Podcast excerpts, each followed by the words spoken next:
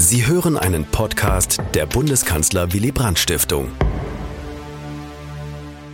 Guten Abend aus Berlin, liebe Zuschauerinnen und Zuschauer bei YouTube, vor allem aber auch den Mitwirkenden des heutigen Abends, die hier vor Ort dabei sein können im wunderschönen Mendelssohn-Bau der IG Metall in Kreuzberg. Mein Name ist Christina Meyer und ich begrüße Sie alle sehr herzlich zu unserer Veranstaltung 50 Jahre radikalen Erlass, Geschichte, Folgen und Gegenwartsrelevanz einer umstrittenen Maßnahme. Die Bundeskanzler Willy Brandt Stiftung befindet sich gerade sozusagen auf der Hälfte der Wegstrecke eines fünfjährigen Jubiläumsprogramms, mit dem wir an die Regierungszeit Willy Brandts vor 50 Jahren erinnern. In die Zeit zwischen seiner Vereidigung im Herbst 1969 und seinem Rücktritt im Frühjahr 1974 fielen zahlreiche außenpolitische Wegmarken und innenpolitische Reformen, an die viele Mitlebende jener sozialliberalen Auf- und Umbruchszeit mit positiven oder gar nostalgischen Gefühlen zurückdenken. Und insgesamt erfreuen sich Rückgriffe auf diese von Demokratisierung, Modernisierung und Liberalisierung geprägte Zeit nach 68 gerade großer Beliebtheit. Mit dem Motto ihres Koalitionsvertrags Mehr Fortschritt wagen hat die neue Ampelregierung eine sehr bewusste Anleihe an die von Willy Brandt formulierte Kernbotschaft der damaligen Koalition aus SPD und FDP gemacht und auch die Frage nach den richtigen Antworten auf die Zuspitzung des Russland-Ukraine-Konflikts hat in jüngster Zeit viele zu dem nicht eben einfachen Vergleich mit der Situation vor 50 Jahren und zum Verweis auf die erfolgreiche neue Ostpolitik Brands veranlasst.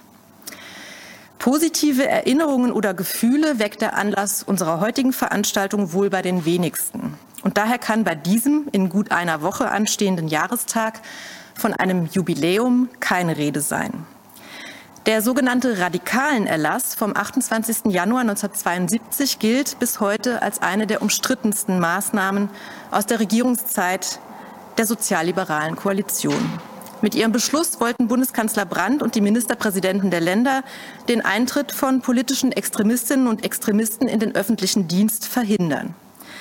Sämtliche Bewerberinnen und Bewerber, aber auch bereits Eingestellte wurden fortan durch eine individuelle Regelanfrage beim Verfassungsschutz dahingehend überprüft, ob ihre politischen Aktivitäten und Mitgliedschaften auf eine verfassungsfeindliche Einstellung schließen ließen. Auch wenn der ursprüngliche Beschluss auf links- und rechtsradikale Verfassungsfeinde gleichermaßen zielte, waren in den 70er und 80er Jahren doch vor allem Mitglieder der 1968 neu gegründeten neu gegründeten DKP und anderer linker Organisationen von den Folgen jener Maßnahme betroffen, die für viele einem Berufsverbot gleichkam. Willy Brandt bezeichnete den radikalen Erlass schon wenige Jahre später als Fehler, als Irrtum, als gescheitert. Er wies aber auch auf einen bis heute selten thematisierten Hintergrund der Entscheidung hin. Ohne die neue Ostpolitik und die innenpolitische Schlacht, Zitat Brandt, die um sie geführt wurde, sei der Beschluss nicht zu verstehen. So sagte er 1989.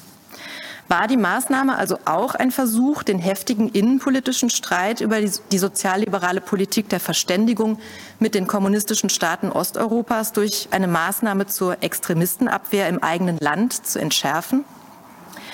Aber auch die Langzeitwirkung und die Gegenwartsrelevanz des Beschlusses von 1972 möchten wir heute in den Blick nehmen. Welche Folgen zeitigte der radikalen Erlass für den Umgang des Staates mit Verfassungsfeinden von links und rechts, für die Bereitschaft zu politischem Engagement in der Gesellschaft, aber auch für das Ansehen der Bundesrepublik im Ausland? Wie hat sich der radikalen Erlass auf das berufliche Fortkommen und die soziale Lage derjenigen ausgewirkt, die von ihm konkret betroffen waren? Und wie kann und sollte ihren Forderungen nach Rehabilitierung und Entschädigung heute Rechnung getragen werden? Was hatte der Extremistenbeschluss eigentlich mit der unzureichend bewältigten NS-Vergangenheit zu tun? Eine Frage, die wir gerade heute am 80. Jahrestag der Wannsee-Konferenz wohl nicht außer Acht lassen sollten. Und nicht zuletzt, wie stellt sich das Für und Wider eines solchen radikalen Erlasses heute dar, im Lichte der Beobachtung der AfD durch den Verfassungsschutz und der möglichen Auswirkungen dieser Entscheidung auf den Verbleib von Mitgliedern der Partei, ebenso wie von Angehörigen bereits gänzlich als rechtsextrem geltender Organisationen im öffentlichen Dienst. Gerade heute hat sich die neue Bundesinnenministerin zu diesem Thema erneut zu Wort gemeldet.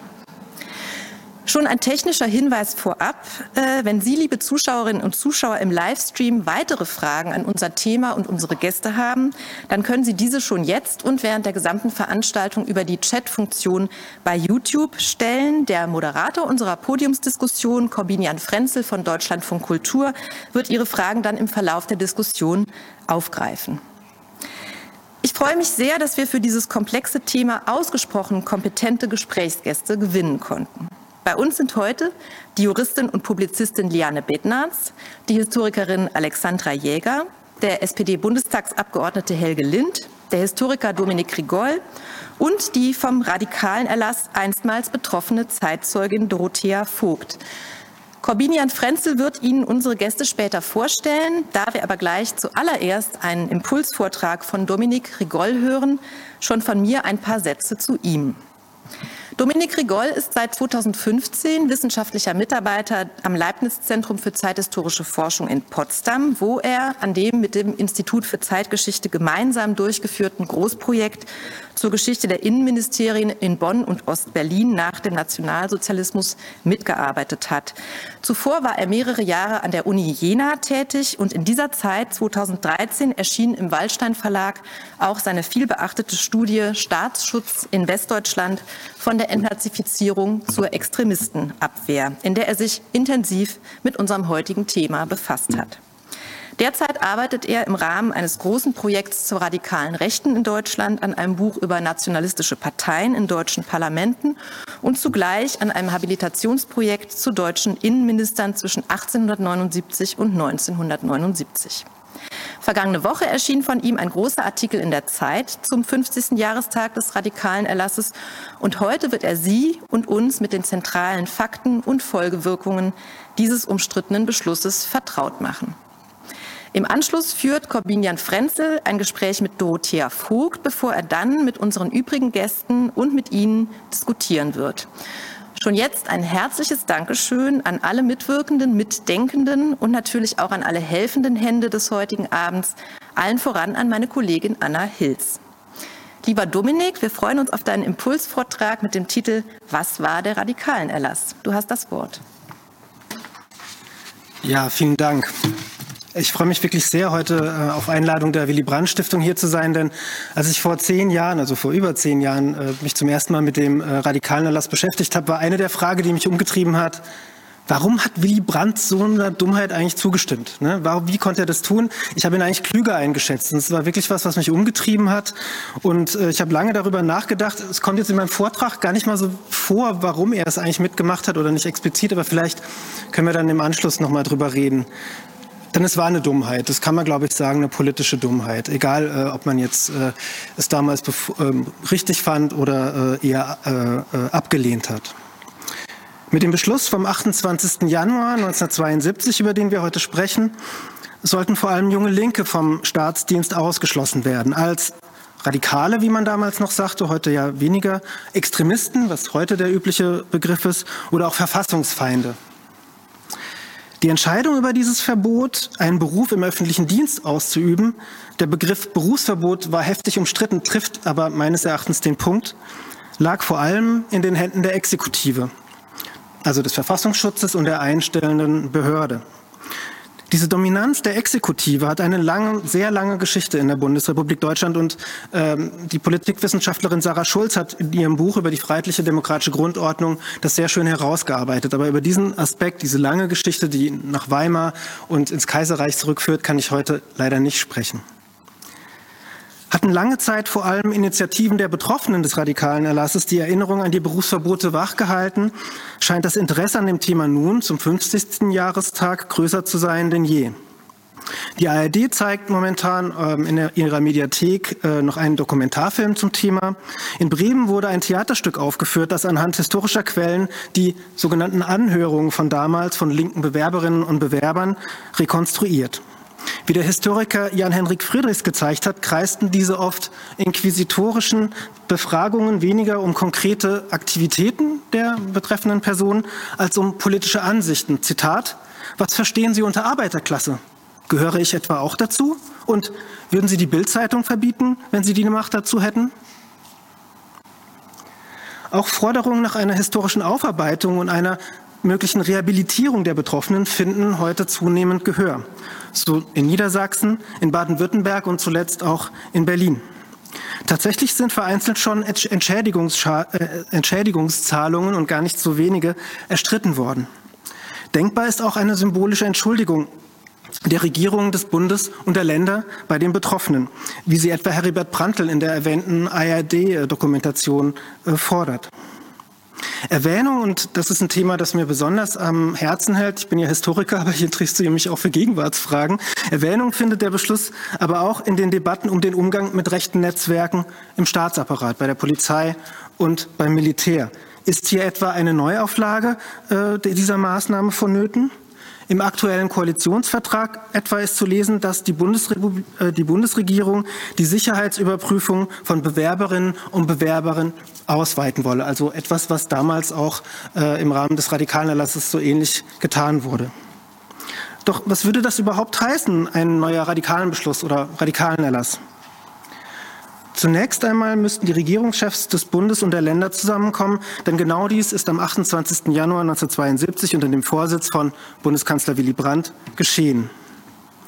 Sie müssten an den Wortlaut des öffentlichen Dienstrechts der Bundesrepublik erinnern, dem zufolge von allen Beamtinnen und Beamten, aber auch von Angestellten und Arbeiterinnen und Arbeitern im Dienst des Staates äh, gefordert wird, dass sie, Zitat, die Gewähr dafür bieten, jederzeit für die freiheitliche demokratische Grundordnung im Sinne des Grundgesetzes einzutreten. Sie, also die Regierungschefs des Bundes und der Länder, hätten überdies zu klären, wie diese Treuepflicht, die es in anderen Demokratien so nicht gibt und die auf die feudale Ordnung der Hohenzollernmonarchie, also auf 1794 zurückgeht, ausgelegt werden soll. Wie erkennt man Menschen, die nicht auf dem Boden des Grundgesetzes stehen? In dem Runderlass, der dann im Februar 1972 an die Behörden verschickt wurde, ist nur sehr abstrakt von rechts- und linksradikalen Personen die Rede, die nicht in den öffentlichen Dienst äh, wollten und die man daran erkenne, dass sie Organisationen angehören, die verfassungsfeindliche Ziele, auch dies ein Zitat, verfolgen. Also es bleibt sehr abstrakt, der radikalen Erlass vom Februar dann. Wer damit konkret gemeint war, präzisierte vor allem dann die öffentliche Debatte über den äh, Beschluss.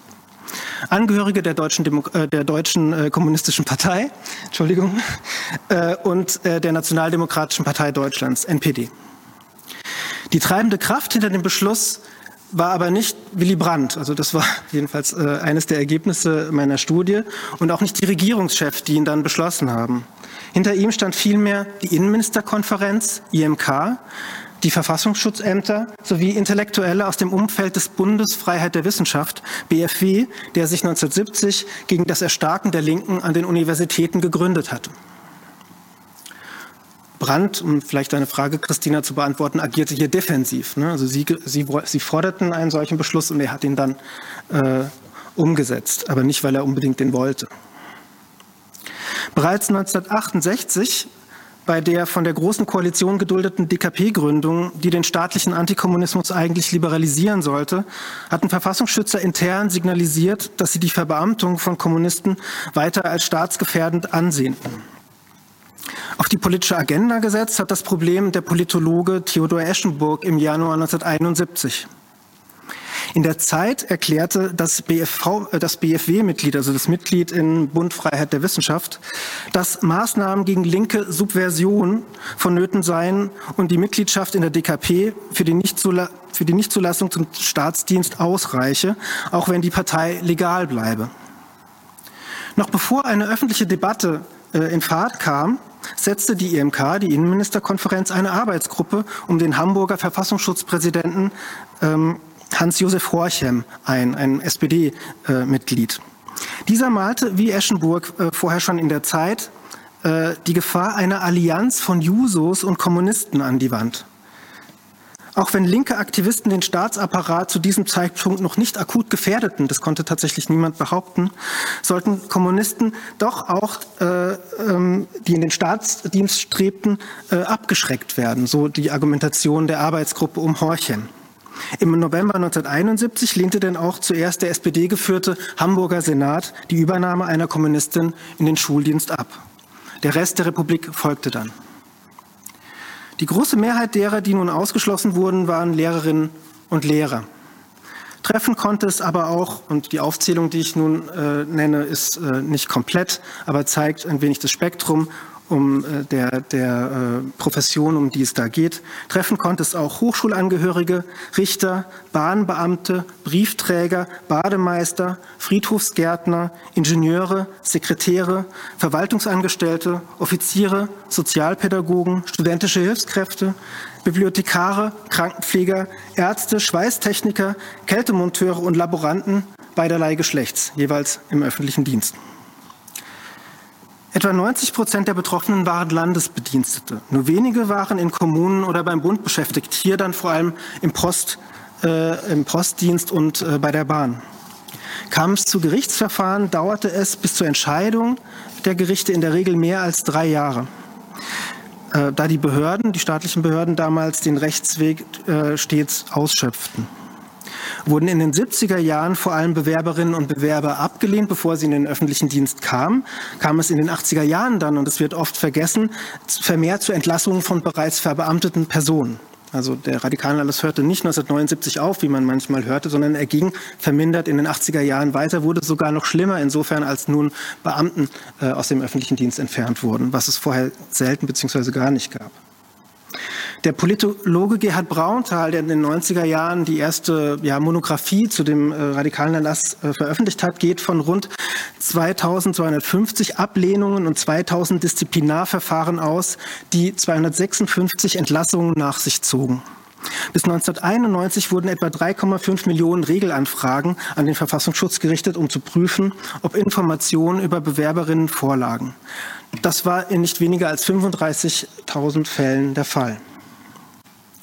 Die Zahl derer, die sich vom radikalen Beschluss betroffen fühlten, obwohl sie gar nicht äh, vielleicht betroffen waren, dürfte denn auch in die Zehntausende gegangen sein.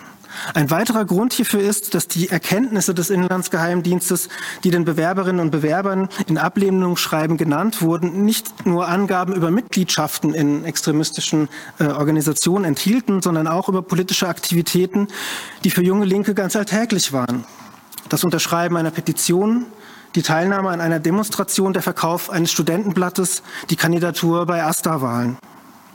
Als bedrohlich wurde zudem empfunden, dass auch Jusos zu Anhörungen geladen wurden, sei es aufgrund von sogenannten Jugendsünden äh, aus den 1968er Jahren, sei es aufgrund von Aktivitäten im Umfeld der DKP, also mit Kommunisten.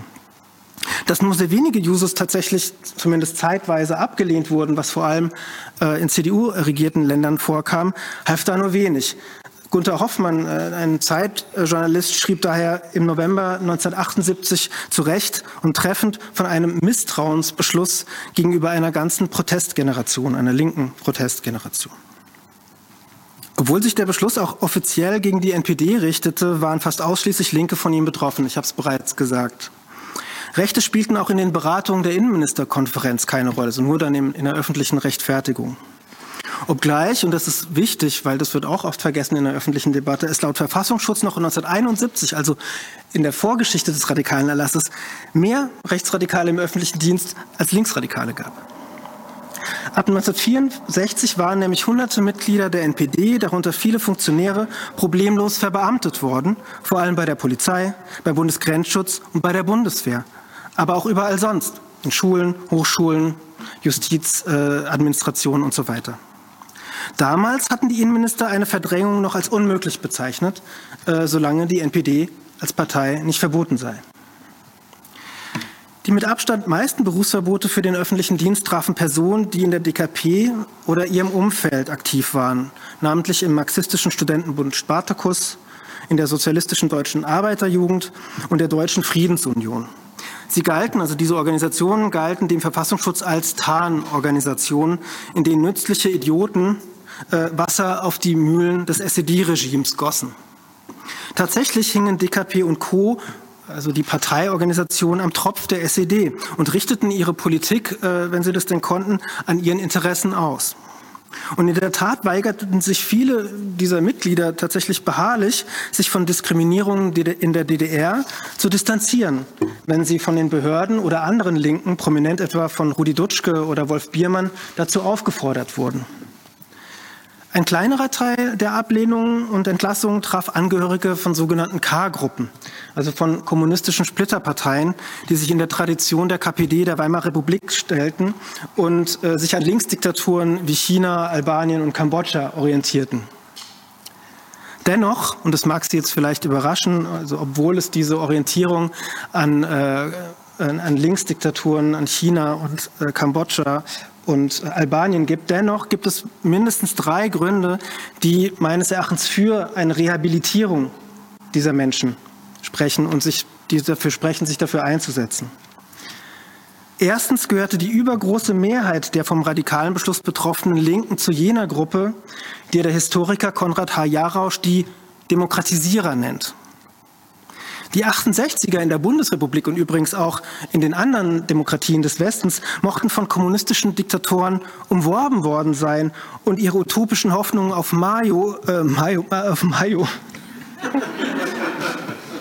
auf Mayo projizieren, nee, auf Mayo, Mao natürlich projiziert, das liegt, weil danach jetzt projizieren kommt, auf Mao projizieren äh, haben die Rechte ihre Hoffnung auf Pinochet richteten. Ne? Also man, man, man schaute auf Mao und hoffte, dass das eventuell ein Vorbild für die eigene Politik sein konnte, was einige Peinlichkeiten produzierte. Äh, wie die jungen Linken sich konkret verhielten, und das zeigen die äh, Forschungsarbeiten, die zu den 70er Jahren seit einigen Jahren äh, in, in der Zeitgeschichte und an den Universitäten äh, hergestellt werden, wie sich diese Jungen konkret in der Gesellschaft, in der Politik, im Alltag verhielten, hatte mit diesen Diktaturen, mit Mao recht wenig bis nichts zu tun. Äh, selbst, um ein einziges bekanntes Beispiel zu nennen, selbst Baden-Württembergs aktueller Ministerpräsident Winfried Kretschmann, der damals als Lehramtsanwärter einer wirklich ultralinken K-Gruppe angehörte, wurde von Vorgesetzten, Kollegen und Schülern äh, bescheinigt, ein guter Pädagoge zu sein, trotz seiner ultralinken kommunistischen Einstellung. Von daher verwundert es kaum, dass äh, er, also Kretschmann, nach einem kurzen Intermezzo an einer privaten Kosmetikschule in Stuttgart schließlich doch als Gymnasiallehrer verbeamtet wurde. Und diese Fälle gibt es viel. Zweitens war der Radikalenbeschluss ein politischer Fehlschlag, der seinen Zweck, das Land sicherer und demokratischer zu machen, geradezu, nein, konterkarierte. Junge Linke, die im politischen Alltag für eine Demokratisierung der Hochschulen, eine Sozialisierung der Schlüsselindustrien und eine Aufarbeitung der NS-Vergangenheit eintraten und nicht für eine Errichtung einer Parteidiktatur, wurden von der liberalen Demokratie noch mehr entfremdet, mitunter radikalisiert. Linke Netzwerke beim Militär und den Sicherheitsbehörden, das will ich nochmal unterschreiben, gab es nicht. Kein, keinerlei Ansätze dazu. Es gab hier und da IMs, es gab hier und da Spione, aber die konnte man auch tatsächlich mit der Spionageabwehr abwehren. Dafür brauchte man keinen radikalen Erst. Berufsverbote nutzten nicht nur militanten Gruppen wie der RAF, die sich 1970 auch gegen die linken Schleimscheißer gegründet hatte, die als Erzieher und Lehrer in den Institutionen angekommen waren, sondern sie nutzte letztlich auch der DDR. Als diese 1976 Wolf Biermann auswief, griff sie in der Begründung auf jene Vokabel zurück, mit der in der Bundesrepublik äh, der Ausschluss von Kommunisten gerechtfertigt wurde. Der Liedermacher habe nämlich seine treue Pflicht als DDR-Bürger verletzt. Also das war sozusagen die Retourkutsche für die Berufsverbote im Westen. Auch das ist übrigens ein Aspekt, der noch kaum erforscht ist, also die deutsch-deutsche Geschichte dieses radikalen Erlasses und die Auswirkungen auf die Repression gegen äh, Regimegegner in der DDR. Drittens machte der Radikalenbeschluss die in den 60ern begonnene Liberalisierung des Politischen teilweise rückgängig und verhinderte so, dass die Bonner Demokratie kommunistische Parteien ebenso als vielleicht problematische, aber am Ende legitime Akteure anerkannte, wie das andere Demokratien in Westeuropa oder auch in den USA taten. Sicherheitsüberprüfungen und Disziplinarverfahren gegen Linke gab und gibt es dort natürlich auch.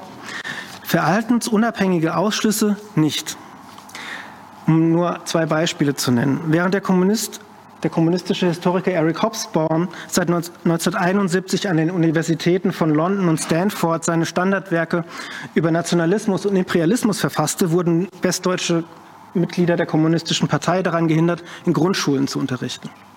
Dem trotzkistischen Soziologen Ernest Mandel, wie Hobsbawm ein Überlebender des Völkermords an den jüdischen Europäern, wurde 1972 ein Ruf an die FU Berlin verwehrt, wo er in den 60er Jahren noch problemlos gelehrt hatte.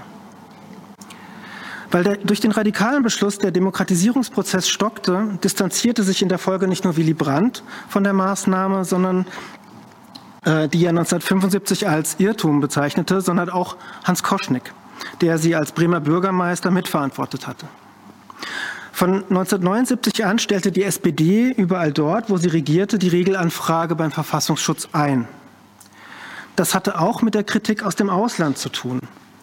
François Mitterrand, der in Frankreich mit der Kommunistischen Partei regieren wollte und dies dann auch in den 80er Jahren tat, und Alfred Grosser, der in der Paulskirche eine eindrückliche und sehr lesenswerte Rede hielt, die man auch im Internet nachlesen kann, haben nachweislich Eindruck, vor allem auf Willy Brandt gemacht. Das konnte ich ganz gut zeigen in meiner eigenen Arbeit.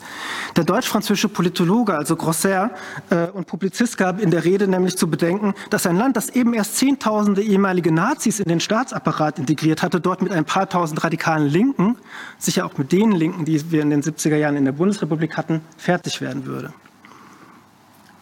Aber auch die zu Hunderten zirkulierenden Falldokumentationen linker Protestgruppen trugen zur Liberalisierung der Praxis bei. Also es war nicht nur der Druck aus dem Ausland, sondern auch, dass überall, wo es Berufsverbotsfälle gab oder fast überall Protestgruppen aufpoppten, äh, wo Schülerinnen äh, Kolleginnen und Vorgesetzten sagten, ja, die Person mag Kommunistin sein, mag Kommunist sein, aber sie tun ihren Job und sie verschwören sich, glaube ich, nicht gegen die freiheitlich-demokratische Grundordnung da gerade. Stellen Sie doch diese Person ein. Und wahrscheinlich, also ich scheint, mir scheint es sehr plausibel zu sein, dass ein Grund, warum es zwar sehr viele Anfragen gab, aber letztlich nur wenige, äh, äh, ähm, wenige Berufsverbote, also rechtskräftige Berufsverbote, ist meines Erachtens auch deswegen dem Grund geschuldet, dass es eben diese Proteste gab.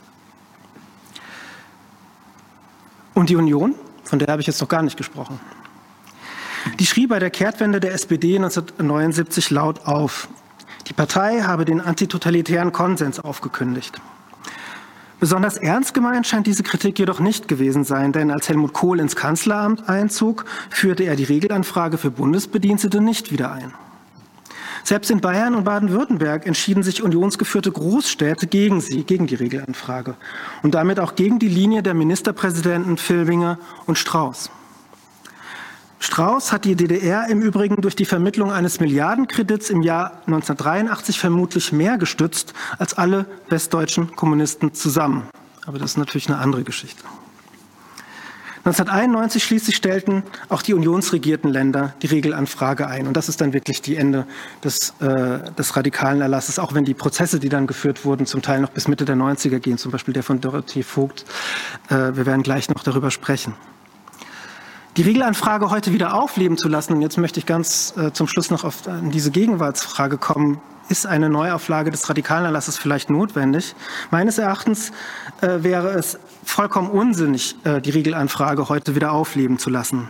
Dass sie viel zu breit ansetzt, vergrößert sie die Unsicherheit, anstatt sie zu verkleinern. Zielführender erscheint mir, rechte Netzwerke im öffentlichen Dienst zu identifizieren und zu zerschlagen. Dieses Vorgehen würde nicht an die obrigkeitsstaatliche Treuepflicht-Tradition anknüpfen, sondern an ein Demokratieschutzgesetz, das der sozialdemokratische Widerstandskämpfer Otto Heinrich Greve im Jahr 1950 erfolglos damals in den Bundestag einbrachte, gegen rechte Netzwerke im öffentlichen Dienst. Damals war die Republik noch nicht reif für einen solchen Demokratieschutz. Vielleicht ist sie es heute. Vielen Dank. Ja, herzlichen Dank. Ähm, Dominik Riegel, Frau Vogt, kommen Sie gerne bitte schon nach vorne. Ja, guten Abend, meine Damen und Herren. Ähm, mein Name ist Corbinian Frenzel. Ich habe Sie hier mit dabei, ähm, wenn Sie uns zuschauen im Livestream gerade auf YouTube. Hier kommen nämlich Ihre Fragen, Ihre Anmerkungen an. Aber zunächst mal setzen wir uns hier hin, weil ich mich nämlich sehr freue, dass wir diesen Abend ähm, nach der Einführung in das Thema, nach der Begrüßung, ähm, mit jemandem beginnen können, ähm, der eben nicht nur über dieses Thema Bescheid weiß, sondern wirklich auch direkt betroffen war. Ja. Ähm, und zwar viele, viele Jahre. Dorothea Vogt, einen schönen guten Abend erstmal. Ja, guten Abend. Ähm, Sie sind wahrscheinlich das kann man so sagen, einer der bekanntesten ähm, äh, Berufsverbotsfälle in dieser Republik, weil Sie den ganzen Weg gegangen sind am Ende. Sie haben keine Ruhe gelassen, sind am Ende bis auf die europäische juristische Ebene gegangen, haben da Recht bekommen, haben auch eine Entschädigung zugesprochen bekommen als eine der wenigen, in, ähm, äh, die betroffen waren. Ähm, wir können wahrscheinlich nicht alle Stationen nachzeichnen dieses, dieses langen Wegs, der wahrscheinlich einen, groß, großen Teil ihres Lebens mit geprägt hat, aber wir können vielleicht mal ein paar Stationen ansprechen. Und ähm, Wahrscheinlich ist es auch eine große Frage für eine nachgeborene Generation, die sich ähm, das gar nicht vorstellen kann, wie so etwas losging. Sie waren bereits Lehrerin, Sie waren verbeamtet ja, in Niedersachsen? Ich äh, war verbeamtete oder bin verbeamtete Lehrerin, habe Deutsch und Französisch unterrichtet, bin auf Lebenszeit verbeamtet worden, durchaus in Kenntnis äh, meiner Parteizugehörigkeit und auch meiner Aktivitäten für die Deutsche Kommunistische Partei seinerzeit. Äh, darüber also Sie, hinaus, waren, Sie waren Mitglied der DKP? Ja, ich war ähm, Mitglied der DKP. Das ist niemandem verborgen geblieben. Äh, denn äh, im öffentlichen Raum bin ich aufgetreten, war auf Demonstrationen dabei, habe Infostände mitbestritten, hatte mich äh, zu Wahlen gestellt und ähnliches. Also das äh, war durchaus bekannt und äh, so bin ich eben äh, mit dieser Voraussetzung äh, verbeamtet worden auf Lebenszeit. Habe auch äh, weiter unterrichtet äh, an einem Gymnasium in äh, Jever in Friesland äh, bis 1980. da gab es einen Bundestagswahlkampf. Diejenigen, die dabei gewesen sind, wissen, dass es eine Wahl war, zu der sich Franz Josef Strauß hat aufstellen lassen. Helmut Schmidt also ich will mal sagen, da ging es hoch her. Ein, ein polarisierter Wahlkampf. Allerdings, einer der polarisiert, ja, einer, der polarisiert äh, mit hoher öffentlicher Aufmerksamkeit.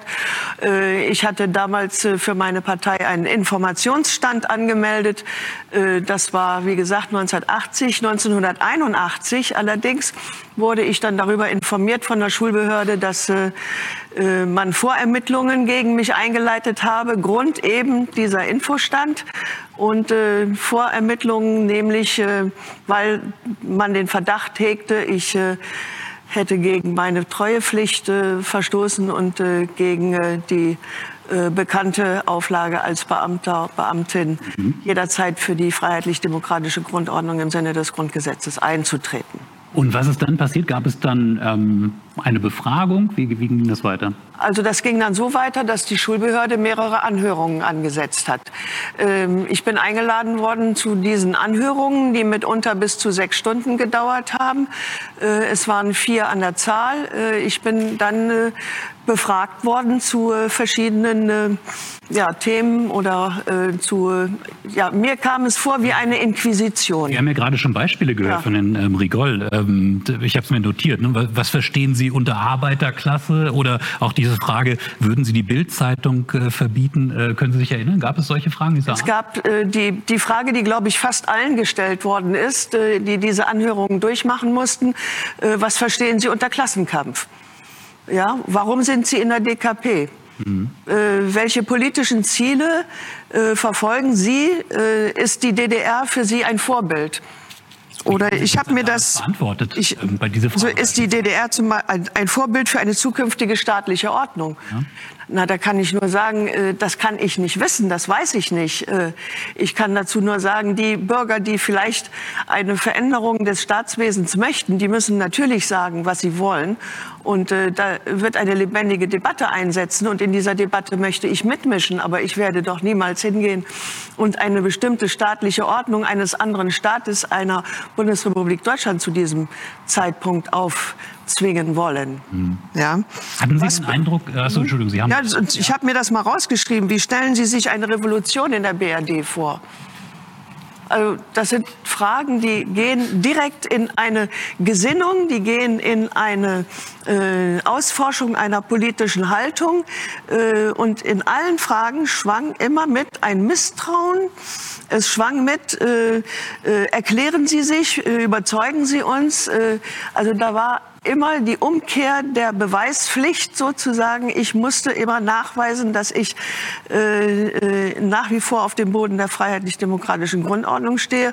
Und niemals ist mir Andererseits gesagt worden, sie haben aber in ihrer konkreten politischen Arbeit diese oder jene Verfehlung begangen. Sie haben Menschen verunglimpft, Politiker beschimpft, sie haben äh, behördliche Anordnungen übertreten, sie sind äh, diffamierend und aggressiv aufgetreten und so etwas gab es nicht. Also es ging nicht konkret darum, was Sie konkret beispielsweise im Schuldienst gemacht haben oder nicht, sondern es waren wirklich Fragen zur politischen Gesinnung, zur Grundhaltung? Und zu meiner politischen Haltung und zur Gesinnung, in hatten der Tat. Sie, ähm, das wollte ich gerade fragen, hatten Sie den Eindruck, dass es, äh, aber Sie haben es eigentlich fast schon beantwortet, dass es in irgendeiner Form eine, eine Art der des echten Interesses gab in diesen Fragestellungen? Also wollte man wirklich äh, ergründen, wo Sie politisch stehen oder hatten Sie das Gefühl, das Urteil war eigentlich schon gesprochen? Ich hatte nie das Gefühl, dass wirklich ernsthaft man interessiert war äh, an, an meinen eigenen Auffassungen und Zielen. Ähm, ich hatte mich seinerzeit gegen Neonazis eingesetzt, hatte äh, in antifaschistischen Organisationen mitgearbeitet, bin für Frieden und äh, Abrüstung auf die Straße gegangen, habe äh, demonstriert gegen Jugendarbeitslosigkeit. Das hat die nicht interessiert, in gar keiner Weise. Einer der Vorwürfe war zum Beispiel, ich hätte einen Kranz niedergelegt im Rahmen einer DGB-Veranstaltung an dem Ort, an dem äh, die Synagoge verbrannt worden ist von den Nazis. Das war im Rahmen einer Veranstaltung des DGB. Ich habe den Kranz für die VVN hingelegt, ja, für die Vereinigung der Verfolgten des Naziregimes. Darum ging's. Und um nichts anderes. Es ging um die DKP, die VVN, vielleicht noch um die SDRJ oder andere Organisationen.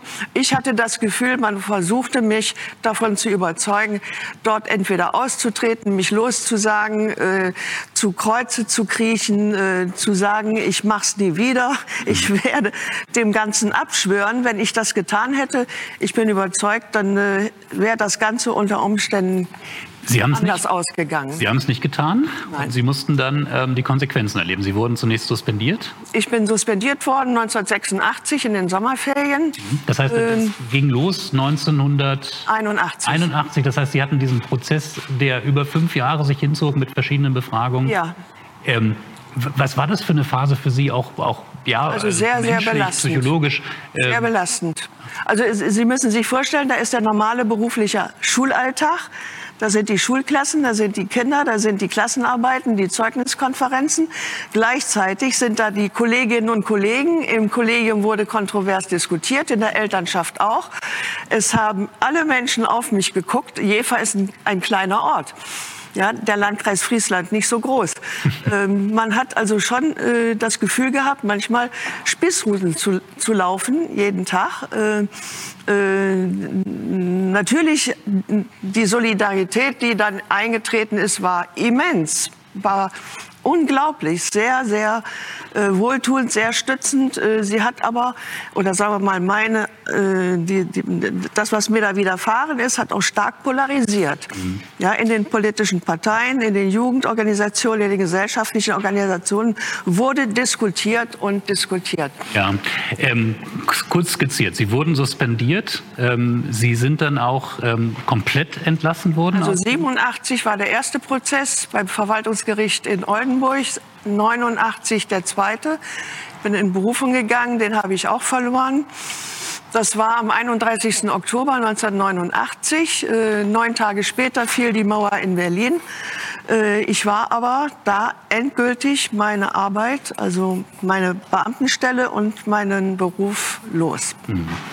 Es gab ja dann in Niedersachsen ähm, einen gewissen Gerhard Schröder, der ja. Ministerpräsident wurde ja. 1990. Ja. Ähm, der ja damals ähm, mit seiner rot-grünen Koalition schon versprochen hatte, wir ähm, ja, ja. ändern das. Das heißt, Sie konnten damals dann zurückkehren in den Schuldienst? Also Gerhard Schröder hat seinen Wahlkampf geführt eben mit dieser äh, äh, wesentlichen ähm, äh, Absicht, äh, die Berufsverbotsbetroffenen, von denen er übrigens, Dankeschön, viele vertreten hat. Als Anwalt, ja. Hm. Als Anwalt seinerzeit. Ähm, er hat also alle ähm, diejenigen, die es wollten, 1991 wieder in den Schuldienst ähm, ähm, eintreten lassen. Auch ich bin wieder Beamtin auf Lebenszeit geworden. Ähm, kein einziges Urteil war aufgehoben, keine, äh, keiner der Vorwürfe fallen gelassen. keine, ähm, ich sag mal, ähm, äh, also ich bin immer noch die DKP-Lehrerin gewesen, was mich also ganz böse geärgert hat. Ich bin Deutsch- und Französischlehrerin gewesen und natürlich ist ein solcher Begriff polemisch gemeint und diese Polemiken trugen sich fort. Ähm, und Sie sind dann deswegen auch, ähm, weil Sie gesagt haben, ich will nicht nur ähm, zurück in den Schuldienst, ich will auch also ich möchte mein Recht haben, ich möchte rehabilitiert werden. Deswegen sind Sie juristisch Und ich bin dann, ähm, äh, also Gerhard Schröder hat äh, seinerzeit mit äh, dem Verfassungsrechtler Hans-Peter Schneider aus ähm, Hannover die Verfassungsbeschwerde an das Bundesverfassungsgericht äh, gerichtet. Ähm, äh, die Frist ähm, zwischen der letzten Instanz im Land und der, dem BVG ist immer sehr kurz. Sind nur vier Wochen. Da hat man nicht viel Zeit zu überlegen. Wir mussten das machen. Ich habe gedacht, es ist richtig und wichtig, weiterzugehen, war mir aber schon des Risikos durchaus bewusst, denn äh, äh, meine Partei hat eine gewisse Geschichte, die in den 50er Jahren äh, in der Adenauer Zeit äh, sehr viele äh, Wunden hinterlassen hat. Äh, sie war nicht glücklich damit. Wir haben äh, uns auseinandergesetzt. Ähm, unsere Wege haben sich dann, sind dann anders gewesen. Ja, ich habe äh, dann doch äh, diese Verfassungsbeschwerde aufrechterhalten und ähm, interessanterweise und für mich völlig un unerwarteterweise hat das Bundesverfassungsgericht durch eine Vorprüfungskammer schon im, im Sommer 1990 äh, auf Nichtbefassung äh, erkannt. Ja, das ähm, war für mich eine Überraschung. Ähm, der Schriftsatz war außerordentlich dünn, denn ähm, es ist eigentlich nur rekurriert worden auf die vorherigen Urteile der beiden Disziplinargerichte und äh, darauf, dass ähm, das Gericht von sich aus sagte, äh, wir finden nach wie vor, dass äh, diese Partei verfassungsfeindlich ist. Das steht dem Gericht nicht zu, das festzustellen. Ähm, es gibt dafür noch mal ein gesondertes Verfahren, in dem man das man durchgehen so ist müsste. Es, um so genau ist es, ja. Aber ähm, ja, das ja, heißt aber dann ich, hat hm? das Gericht gesagt, ähm, die Entlassung ist noch gerechtfertigt, mhm, genau. noch gerechtfertigt. Und da habe ich gedacht, das, das geht nicht. Es ging auch nicht. Die Nein. europäische juristische Nein. Ebene hat Ihnen Recht gegeben, am Ende der Europäische Gerichtshof. Auch, äh, Wir haben dann äh, den Europäischen Gerichtshof für Menschenrechte in Straßburg äh, angerufen. Das Verfahren war seinerzeit noch zweigeteilt. Man ruft die Kommission an, die Kommission betrachtet den Fall, entscheidet und dann klagt die Kommission ihrerseits vor dem äh, Gerichtshof. Äh, die Bundesrepublik Deutschland ist dann ähm, als Beklagte in das Verfahren eingetreten. 1995 erging dann der Spruch, ähm, es war so, dass ähm, mein Recht auf Meinungsfreiheit und mein Recht auf Versammlungsfreiheit, das sind die Artikel 10 und 11 der Menschenrechtskonvention, ähm, als ähm, angegriffen bzw. Äh, äh, beschädigt, äh, verletzt gesehen worden sind. Und darüber hinaus hat das Gericht gesagt, mir sei niemals in irgendeiner Weise ein ähm, dienstliches oder berufliches Fehlverhalten äh, vorgeworfen worden. Ähm, ganz im Gegenteil, äh, untadelig, wie übrigens alle anderen Betroffenen auch. Untadelige Dienstausübung, Berufsausübung ist äh, immer wieder äh, bestätigt worden. Dorothea Vogt, wir steigen jetzt hier gleich ein in die Debatte, tragen das ja. auch in das Heute ähm, ja. natürlich. Ähm, Sie sehen Ihren Fall, haben das erlebt. Ähm, wenn Sie auf diesen langen juristischen und auch politischen, gesellschaftlichen Kampf zurückschauen, hatte Sie das eigentlich, ähm, oder anders gefragt, was hat das bei Ihnen ausgelöst? Eigentlich größeres Misstrauen auch gegenüber ähm, dem Staat und seinen Institutionen oder gab es auch so etwas wie einen Heilungsprozess, weil Sie gesehen haben, am Ende hat diese Idee des liberalen Rechtsstaats funktioniert. Sie haben Recht bekommen. Schauen Sie mal, das war nicht ein Gericht der Bundesrepublik Deutschland. Es war ein internationales Gericht. Der Vorsitzende ist äh, Norweger gewesen. Der oberste Richter Norwegens war der Vorsitzende des äh, Gerichtshofs für Menschenrechte in Straßburg. Er war seinerzeit unter der faschistischen Besetzung durch die Hitlerzeit, durch die Hitlerarmee Norwegens im Gefängnis. Er hat äh, dafür gesorgt, dass jüdische Familien Norwegen verlassen konnten. Das hat ihm äh, Gefängnishaft eingetragen.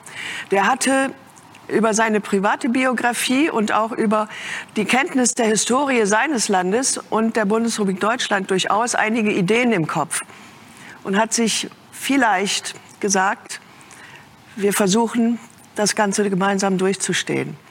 Es war ein Gericht, das ich habe kein Gericht in der Bundesrepublik gefunden, das mir in dieser Hinsicht äh, Recht gegeben hätte, hätte Recht geben können. Heute vielleicht. Das wäre meine große Hoffnung. Dorothea Vogt, ich danke ganz herzlich für diese Eindrücke. Ich glaube, wahrscheinlich könnte man ohne Probleme ähm, einen ganzen Abend mit diesen ja. Eindrücken füllen, aber wir haben ja noch eine Diskussion vor uns. Insofern ähm, bis vielen Dank, vielen Dank. Und ähm, ich freue mich jetzt, das Podium begrüßen zu dürfen. Ähm, und einige dieser Fragen und Gedanken ähm, aufzunehmen. Ja, kommen Sie gerne, kommen Sie gerne schon zu mir hier auf die Bühne. Dann bin ich, nachdem Frau Vogt gegangen ist, nicht alleine. Ähm, und Sie haben ja auch gerade aufmerksam zugehört. Ich habe auch gesehen, da zuckten schon die ersten Hände zum Klatschen. Ähm, das ist natürlich immer so schwierig mit einer Veranstaltung ohne Präsenzpublikum. Wenn Sie mögen, können Sie natürlich zu Hause klatschen oder uns Herzchen äh, hier auch im Live-Chat ähm, und Livestream äh, schenken. Oder aber natürlich auch Widerspruch. Also das gerne nochmal als Einladung, ähm, dass Sie natürlich das gerne nutzen können für die Diskussion. Aber ich will Ihnen gerne nochmal vorstellen, mit wem wir hier heute Abend diskutieren. Und ich freue mich, die Juristin und Publizistin Liane Betnarz begrüßen zu dürfen, die sich ähm, neben ihrer Arbeit als Anwältin viel beschäftigt hat in den vergangenen Jahren mit der neuen Rechten, mit der AfD, mit ihrer Entwicklung auch ins zusehends Radikale. Und das finde ich ganz interessant, eigentlich aus einer, wie Sie selbst sagen, liberalen, konservativen Grundposition heraus. Sie sind auch CDU-Mitglied. Äh, zuletzt erschienen ähm, ist das Buch ähm, aus Ihrer Feder mit dem Titel Die Angstprediger, wie rechte Christen Gesellschaft und Kirchen unterwandern. Schönen guten Abend. Guten Abend.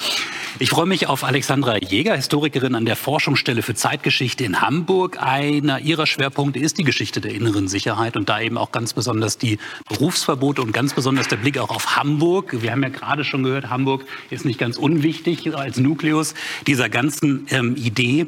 Ähm, Sie haben dazu veröffentlicht, aber auch zu der Frage, wie Gewerkschaften eigentlich mit radikalen, radikaleren Positionen innerhalb der Mitgliedschaft umgegangen sind. Schönen guten Abend. Und guten Abend, Helge Lind, Bundestagsabgeordneter der SPD aus Wuppertal, Mitglied im Innenausschuss, wie auch im Ausschuss für Kultur und Medien. Und Sie müssen hier heute Abend den Kopf hinhalten für alles, was die SPD jemals ähm, verantwortet hat und künftig verantworten wird. Ähm, Nancy Faeser, die Innenministerin, wurde ja schon erwähnt, die ganz praktisch für uns heute ähm, ja auch schon äh, wieder Gedanken mitgeliefert hat. Aber ich würde erst mal gerne in der Geschichte bleiben, damit wir auch ein bisschen sortieren können, ähm, die, die Do's und Don'ts äh, generell von einer solchen Idee. Und eine erste kleine Frage an Sie alle, gerne auch mit einer kurzen Antwort ähm, zur Orientierung. War der ähm, sogenannte Erlass ein Fehler, wie es Willy Brandt später gesagt hat, oder jetzt habe ich gerade noch einen anderen Begriff notiert ähm, von Herrn Rigoll, eine Dummheit, Herr Lind? Sowohl als auch. Also F Fehler und Dummheit, es ist ja jetzt so groß verkürzt. Dummheit ist auch ein bisschen harmlos. Es gibt ja auch Opfer und wirklich Betroffene. Also sozusagen, es gibt ja auch politische Dummheiten, die keine Opfer haben. Insofern ist das wahrscheinlich noch euphemistisch, das sozusagen. Aber ich glaube, es war politisch ein Fehler und dumm, aber es war auch äh, ethisch hochproblematisch und verwerflich. Also in vieler Hinsicht strategisch nicht sinnvoll, klug, äh, nicht äh, zielführend. Also auch wenn man die Absicht gehabt hätte, wäre das äh, nicht sinnvoll. Man, man, man, könnte jetzt amüsant sagen, aber eigentlich ist es zu ernst. Man sieht ja am Weg von Herrn Kretschmann, also dass die Gefahr der Revolution gar nicht so groß war. Sondern, glaube ich, äh, er, die, doch, er verkörpert doch auch eine wirklich sehr gesetzte Bundesrepublik. Und das kann man ja in vielen Biografien nachzeichnen.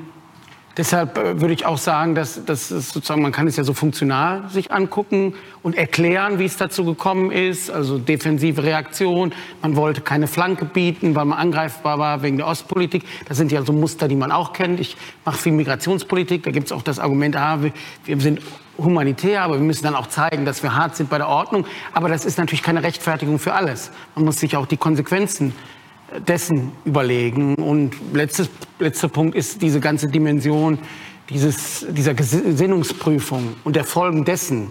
Also was hat das nicht nur den Betroffenen angetan, sondern wie verändert das ein gesellschaftliches Klima bis hin dazu, dass es so dysfunktional ist, dass es tatsächlich Leute noch radikalisiert oder in, in wirklichen Widerspruch zum Staat bringt, die vorher gar nicht entfremdet waren.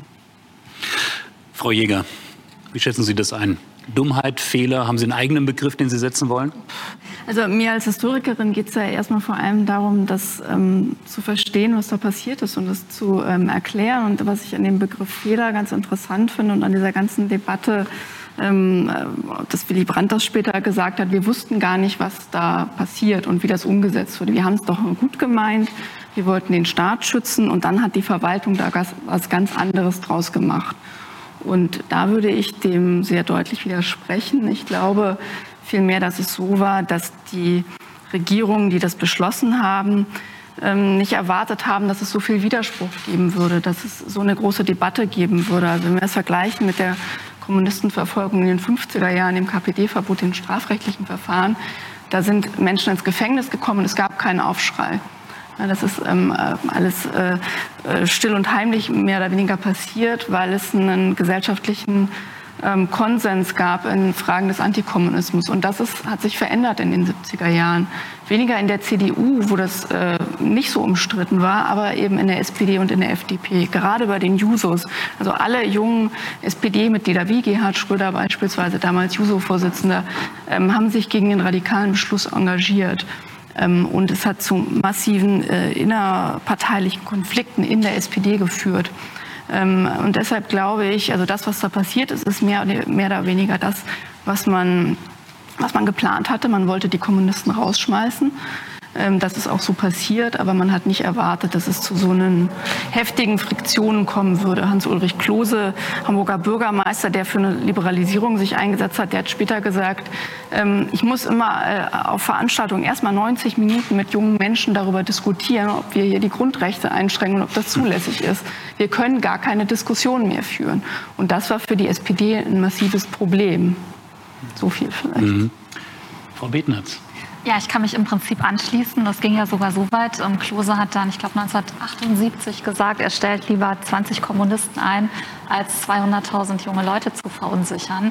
Ähm, was, es gibt zwei Punkte, die ich erstaunlich, auch durchaus erschütternd finde. Es gab ja in der SPD eigentlich relativ früh Bedenken Herbert Wehner hat sich kritisch geäußert, Helmut Schmidt übrigens auch, ähm, davor gewarnt, dass es auch die Rechtslage sehr beeinflussen kann, was dann auch später passiert. Da können wir vielleicht noch drüber sprechen, auch äh, sozusagen in der Rechtsprechung.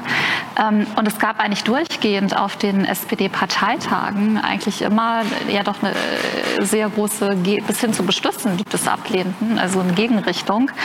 Und ähm, in der Beschäftigung mit dem Thema hatte ich den Eindruck, zumindest bis 76 gab es so eine richtige Bereitschaft zur Selbsthinterfragung, auch bei Klose, damals Hamburger Bürgermeister, wird ja schon gesagt, der das Ganze maßgebend mit, mit eingeführt hat. So eine Art Selbstkritik gab es nicht und es gab sie vor allem auch nicht, was das Verfahrensrechtliche angeht und da spricht jetzt die Juristin aus mir.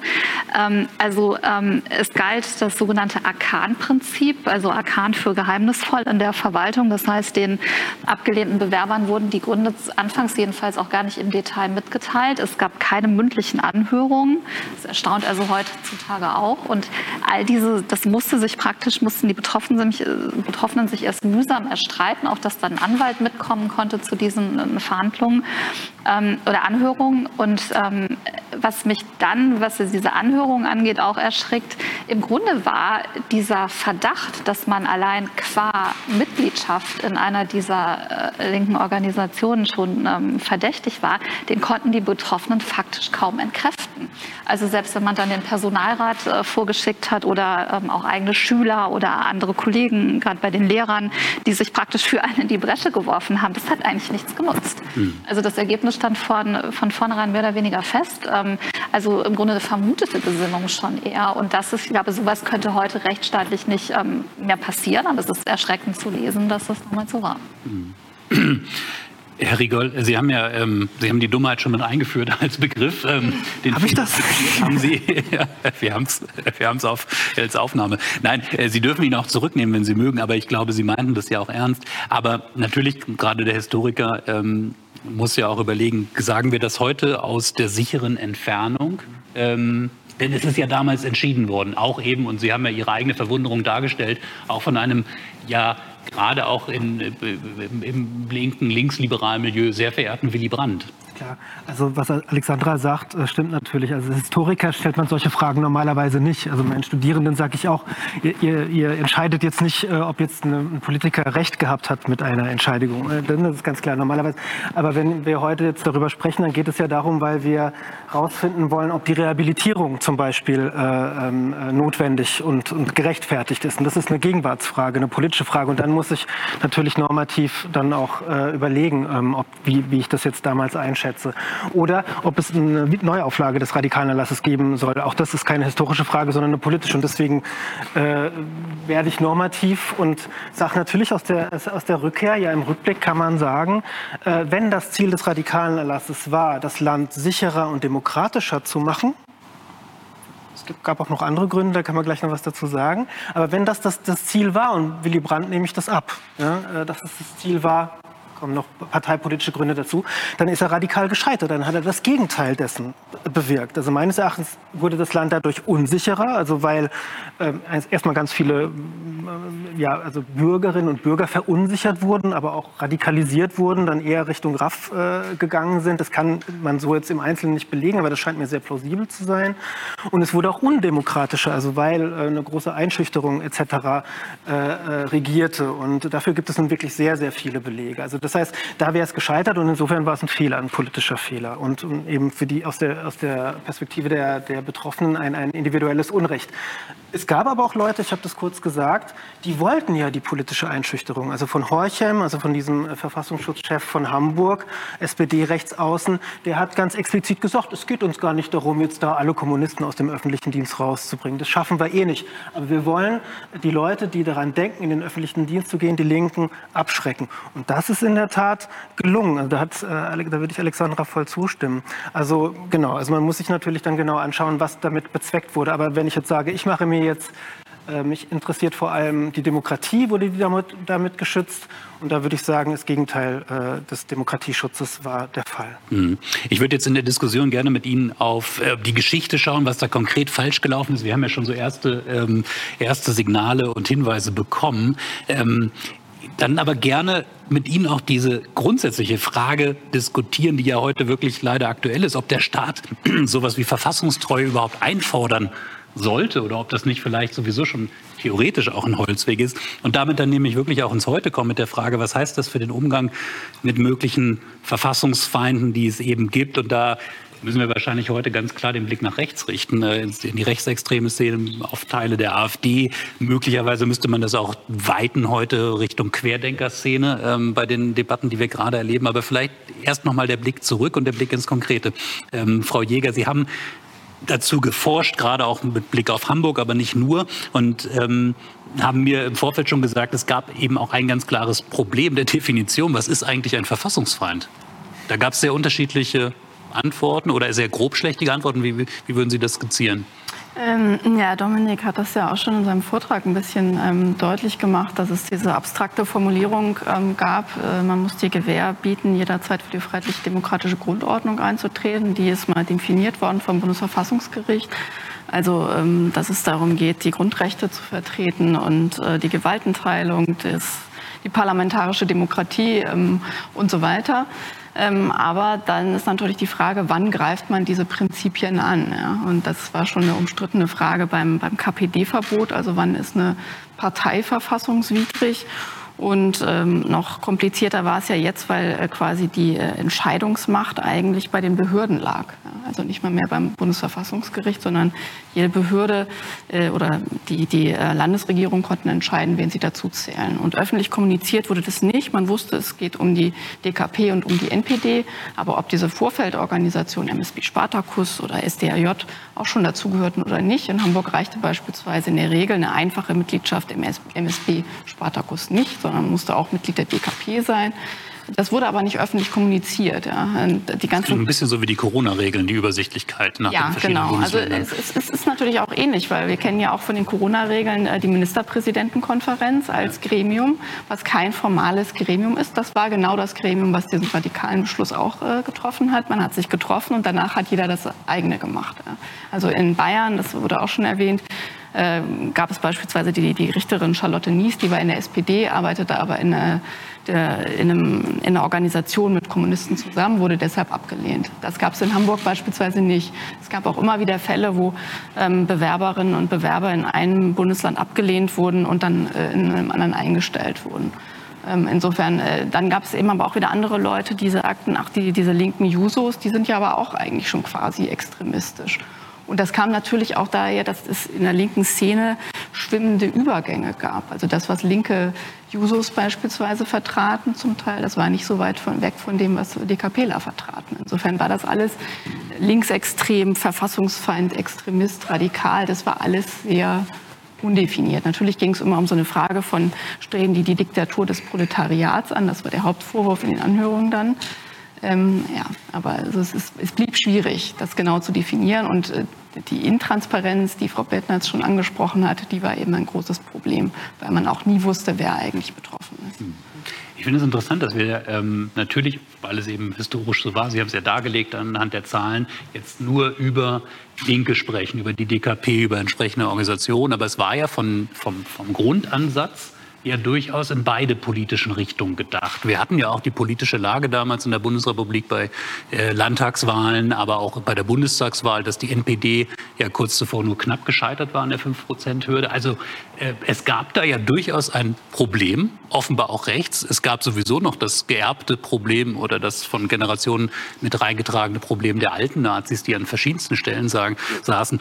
Herr Lind, äh, das ist jetzt natürlich überhaupt nicht Ihre Generation Verantwortung als Politiker, aber wie, wie konnte das sein, dass auch eine wenn wir das jetzt von der bundespolitischen Ebene sehen, also eine linksliberale Reformkoalition am Ende den Gegner vor allem links sah und nicht rechts. Das ist ja nicht so selten. Also das ist ja so. Also gibt ja öfter, das, das ist, äh, das, sagen wir mal, bestimmte Progression muss eigentlich von oder kommt von konservativen, liberalen Regierungen und dann restriktive Entwicklungen werden ausgerechnet von eigentlich linken Bündnissen. Also es gibt in, in ganz anderen Zusammenhang ja durchaus die Debatte über Rot-Grün und manche Entscheidungen in dem Kontext, die, die äh, dann erstmal die Leute widersprechen. Stichwort Agenda und so weiter. Während jetzt in dem Punkt ja Gerhard Schröder hier ein Akteur der Progression ist, muss man ja fairerweise auch sagen. Ich glaube, das, das, das sind manche vielleicht auch so Mechanismen, die da eine Rolle spielen, auch, auch, auch der Abgrenzung innerhalb der Sozialdemokratie oder Teilen, dass man also deutlich machen wollte, eine Grenzziehung.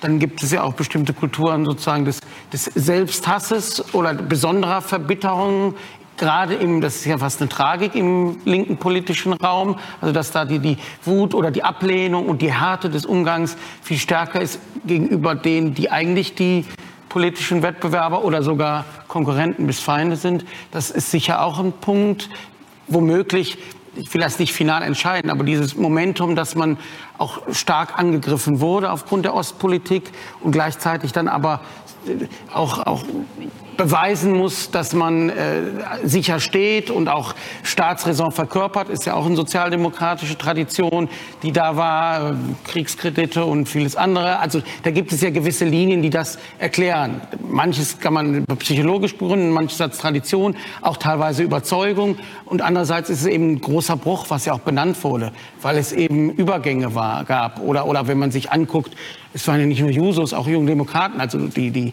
sagen die, die erste junge Organisation der Liberaldemokraten ist ja im Vergleich mit, mit heute ja schon fast äh, linksradikal, mit vielem, was man heute betrachten würde, nach relativen Maßstäben. So, so äh, links und progressiv hat sie sich damals verstanden und viele sind ja dann in die SPD später gegangen oder bei den Grünen oder anderswo gelandet.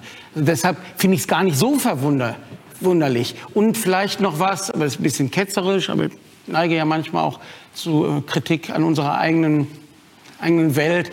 Manchmal fehlt auch in der Sozialdemokratie eine Form von Liberalismus. Also das meine ich im umfassenden Sinne, dass man auch ertragen kann, dass es, wie es vorhin genannt wurde, Hobsbawm gibt und Marxisten im Lehramt.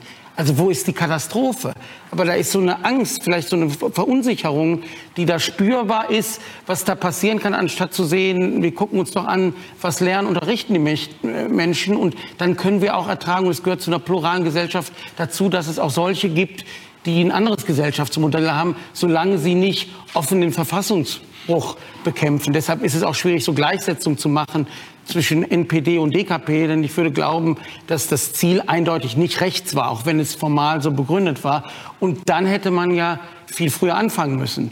Denn äh, wenn man sich anguckt, wie die Polizei sich rekrutiert und welche Traditionen sie pflegt. Ich setze mich viel mit dem Thema Antiziganismus auseinander und da gibt es ganz viel neues Unrecht und Kontinuitäten nach 45, dann hätte man da einsetzen müssen. Und das wäre ein effektiver Schritt gewesen, diese Tradition zu brechen und diese Netzwerke und Verbindungen und Fortschreibung von unmenschlicher Politik. Das hat man aber nicht getan. Deshalb kann man das, glaube ich, nicht als einen konsequenten Versuch auch gegen NPD und Rechte vorzugehen. Mhm. Wobei ja die Frage ist, warum hat man das nicht getan? Ne? Also waren da die Traditionen so stark, gerade auch mit Blick auf die Sicherheitsbehörden? Also hatte man da auch mit zu viel altem Denken zu tun bei denen, die das dann letztendlich ausgeführt haben? Ähm, Herr Rigoll, haben Sie da äh, aus Ihrer Forschungsarbeit, aus der historischen Arbeit ähm, Erkenntnisse? Also kann man sagen, da waren einfach zu viele alte Nazis auch in, im Sicherheitsapparat? Oder muss man auch konstatieren, es war damals einfach ähm, wenn man die gesellschaftlichen Strömungen anschaut, das Infragestellen des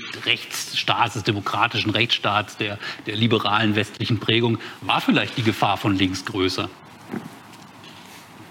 Also das mit den alten Nazis ist ein bisschen, äh, also das ist immer so ein leichtes Argument. Also es gab definitiv äh, viele ehemalige Nationalsozialisten dann auch auf den Spitzenpositionen noch in den 70er Jahren, das glaubt man nicht. Auch ehemalige SS-Leute, die dann äh, ähm, auch beim BGS zum Beispiel waren. Also man entdeckt da immer wieder Leute, aber man kann natürlich nicht sagen, dass automatisch die dann hart rechts waren. Aber was man schon sagen kann, äh, ist, dass denen naja, ein Problembewusstsein für gewisse Dinge fehlte. Ne? Also die waren jetzt nicht automatisch rechtsradikal, im Gegenteil, die hatten jetzt jahrelang im, im, öffentlichen Dienst der Bundesrepublik gearbeitet und waren ihrer Überzeugung nach wahrscheinlich Verteidiger der freiheitlich-demokratischen Grundordnung. Aber sie definierten die freiheitlich-demokratische Grundordnung äh, auf eine Art und Weise, die sagte, ich schütze die Demokratie, wobei das Wort Demokratie nahmen diese Leute tatsächlich sehr selten in den Mund. Da ging es dann eher um Staat und Verfassung und um solche Worte.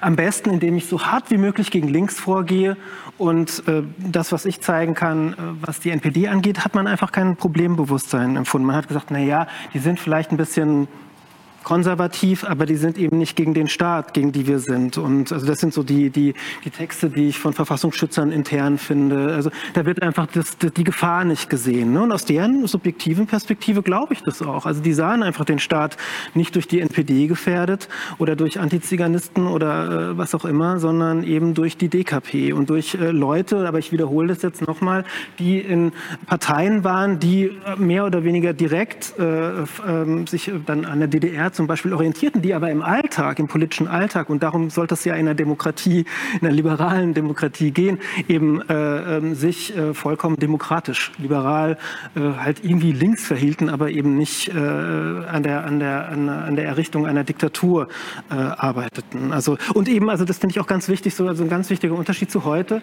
Es gab eben keine linken Netzwerke in den Sicherheitsbehörden. Also, weil da würde ich, also wenn es das gegeben hätte, dann, dann würde ich sagen, okay, vielleicht. Ja, aber darum geht es nicht. Also es gab Linke, also relativ viele Linke, aber auch nur das ist relativ äh, dann in, äh, in den Lehrberufen. Ne? Und da kann man natürlich auch sagen, ja, da wollen wir sie nicht haben, äh, das ist uns dann zu gefährlich. Wir wissen, dass bei heute rauskommt, ein linksgrün versifftes Land. Ne? Also das ist sozusagen die, die, die, die, der Anfang der Geschichte da. Mhm. Frau Ähm, ja, ich wollte dazu noch ergänzen, auch wenn ich den Erlass im Ergebnis für falsch halte und vor allem auch die fehlende Selbstkritik ähm, dann von Brandt oder auch Klose, habe ich ein gewisses Verständnis zunächst mal für diese doch Angst der SPD und diese Abgrenzung. Zum einen, weil das ja auch für mich so ein Leitthema ist, mich als Konservative gegen Rechte abzugrenzen, ist für mich ein größeres Thema, als mich gegenüber Linken abzugrenzen. ähm, und, ähm, und man muss natürlich die historische Situation sehen. Das war 68.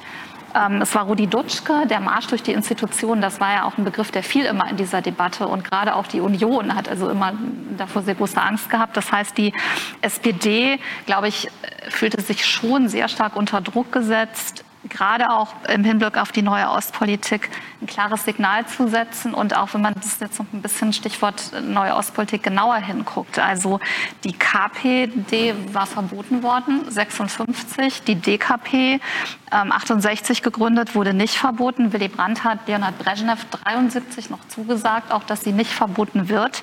Das heißt, gleichzeitig musste natürlich oder wollte die SPD auch in die die Wähler, gemäßigte Wählerschicht natürlich hinein deutlich machen, ähm, wir dulden zwar jetzt diese DKP, aber wir haben mit denen nichts zu tun.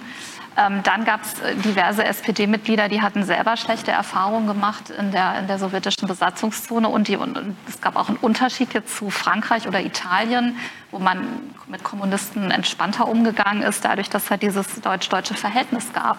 Und anfangs, glaube ich, die schon Angst bestand, dass die SED über die DKP Einfluss gewinnen kann. Und wenn man sich jetzt mal anschaut, der Erlass ist 72 im Januar. Ähm, gab es diesen Erlass, das ist jetzt vier Jahre weg von 68. Wenn man sich jetzt mal überlegt, hier kam die AfD gibt seit 2013, Pegida seit 2014, 2018 waren wir alle auch noch relativ unsicher, wie man mit denen jetzt richtig umgeht. Also insofern ist mein Vorwurf nicht so stark, dass man diesen Schritt zunächst mal gegangen ist, auch wenn ich für einen Fehler halte. Ich finde nur, man hätte dann schneller gegensteuern müssen und auch diese ganze Verwaltungspraxis hätte natürlich nie so ausarten dürfen. Mhm. Aber diese Frage will ich gerne noch mal stellen, gerade an die, die geforscht haben in diesem Umfeld. Haben Sie auch da mal Fälle gesehen, wo Sie sagen, ja, das war richtig. Also das waren wirklich ähm, Personen, äh, bei denen man äh, fest davon ausgehen musste, ähm, dass sie etwas vorhatten, was der, jetzt nutze ich mal wieder den Begriff der freiheitlich-demokratischen Grundordnung oder der Demokratie insgesamt schaden sollte. Ähm, also ich habe auch tatsächlich zum Beispiel einen Fall eines NPD-Funktionärs gehabt, der ein deutschlandweit bekannter Holocaustleugner war und äh, der war Richter am Finanzgericht ähm, und den wollte der Hamburger Senat auch entlassen. Ähm, das hat nicht geklappt. Das war in den 70ern? Das war in den 70ern, ja, ja genau. Und äh, dem sind dann später im Wohlstand die Bezüge gekürzt worden, weil er gesagt hat, in Auschwitz wurden nur Brote gebacken. Und er hat da nie äh, irgendwelche Opfer und Gaskammern gesehen. Ähm, das war so ein Fall, da würde ich ganz eindeutig sagen, da wäre es auch gut gewesen, noch härtere Maßnahmen zu treffen. Ähm, also ich habe ja irgendwie alle, alle Hamburger Fallakten, die es noch gibt, ähm, angeschaut und da kann man halt schon sagen, zu der großen, die große Mehrzahl der Fälle, da waren es wirklich nur politische Mitgliedschaften, die ausschlaggebend waren. also ein wirklich relativ pauschales Verfahren ist im Vorstand einer Wohngebietsgruppe der DKP. Was die Leute dort gemacht haben, wofür sie sich eingesetzt haben, spielte keine Rolle.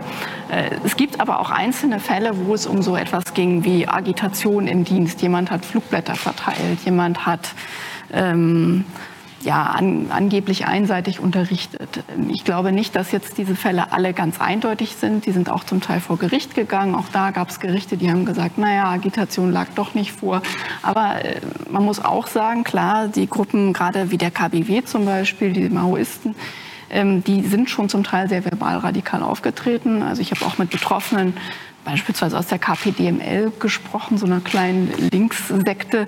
Die haben auch gesagt, naja, irgendwie können wir das auch verstehen, dass der Staat uns dann ähm, gegen uns vorgegangen ist. Wir haben ja immer zum Staatsumsturz aufgerufen. Also solche gab es auch. Äh, und ich hatte beispielsweise auch mit einem gesprochen, der war in der KPDAO. Äh, der hat auch gesagt, ach, eigentlich fühlte ich mich auch ganz gefährlich, als der Staat mich rausschmeißen wollte. Der fand das gut. Der hatte nicht so eine Opfergeschichte. Mhm. Ähm, da gibt es, glaube ich, auch Unterschiede. Also bei der DKP war das immer ein bisschen anders. Die haben sich ja auch zum Grundgesetz bekannt und zur freiheitlich-demokratischen Grundordnung.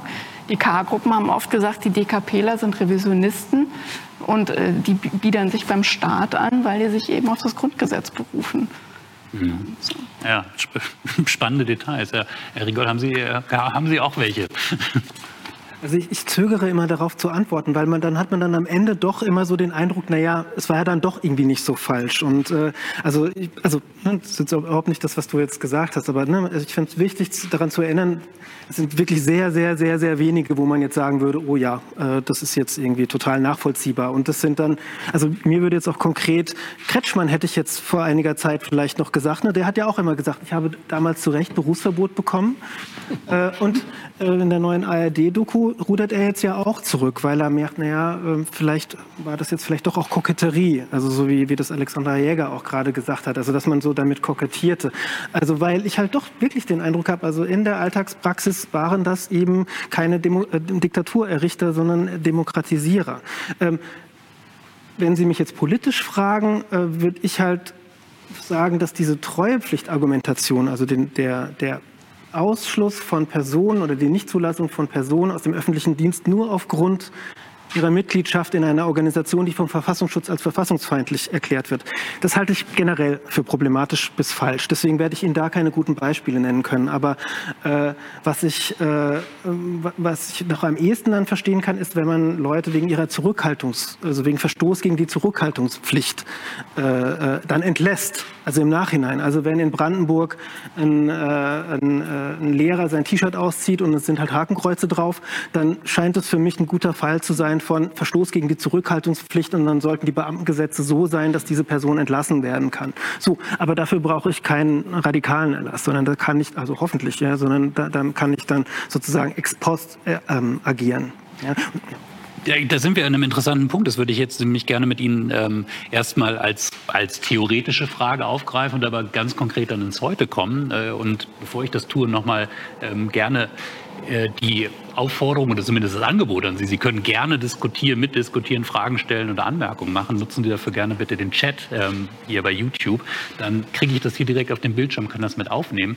Ähm, aber das ist nämlich ja diese generelle Frage. Soll der Staat sowas wie Verfassungstreue überhaupt erstens einfordern und im Zweifel eben dann auch überprüfen. Also ne, ich zitiere nochmal, ähm, was damals eben äh, gefordert wurde, die Gewähr dafür bieten, ähm, jederzeit für die freiheitlich-demokratische Grundordnung im Sinne des Grundgesetzes einzutreten. Ich frage den Politiker zuerst in dieser Runde. Das kann ich selbst nicht mal erfüllen, das Kriterium wahrscheinlich, dass ich mich jederzeit fühle. Also, Nein. wenn man es wirklich wortwörtlich, wortwörtlich nimmt. Das ist ja schwierig. Also, wenn wir dann ganz ehrlich sind, neigt man ja dann auch dann manchmal dazu, und dem muss man sich ja stellen, dass man sagen würde, also Zugehörigkeit DKP, das, das finden wir ganz falsch.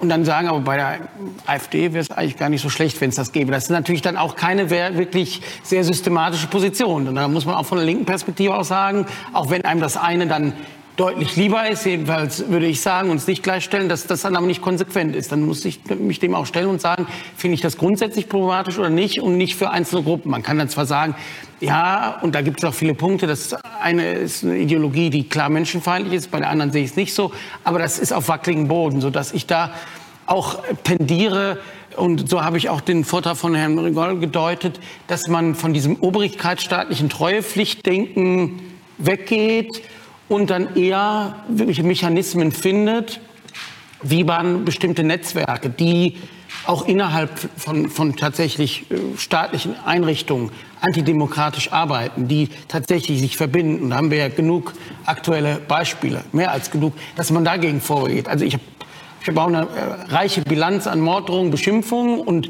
äh, mit Freude hat jetzt auch ein AfD-Politiker mal es erwischt, dass er zahlen musste dafür, weshalb ich heute gelächelt habe.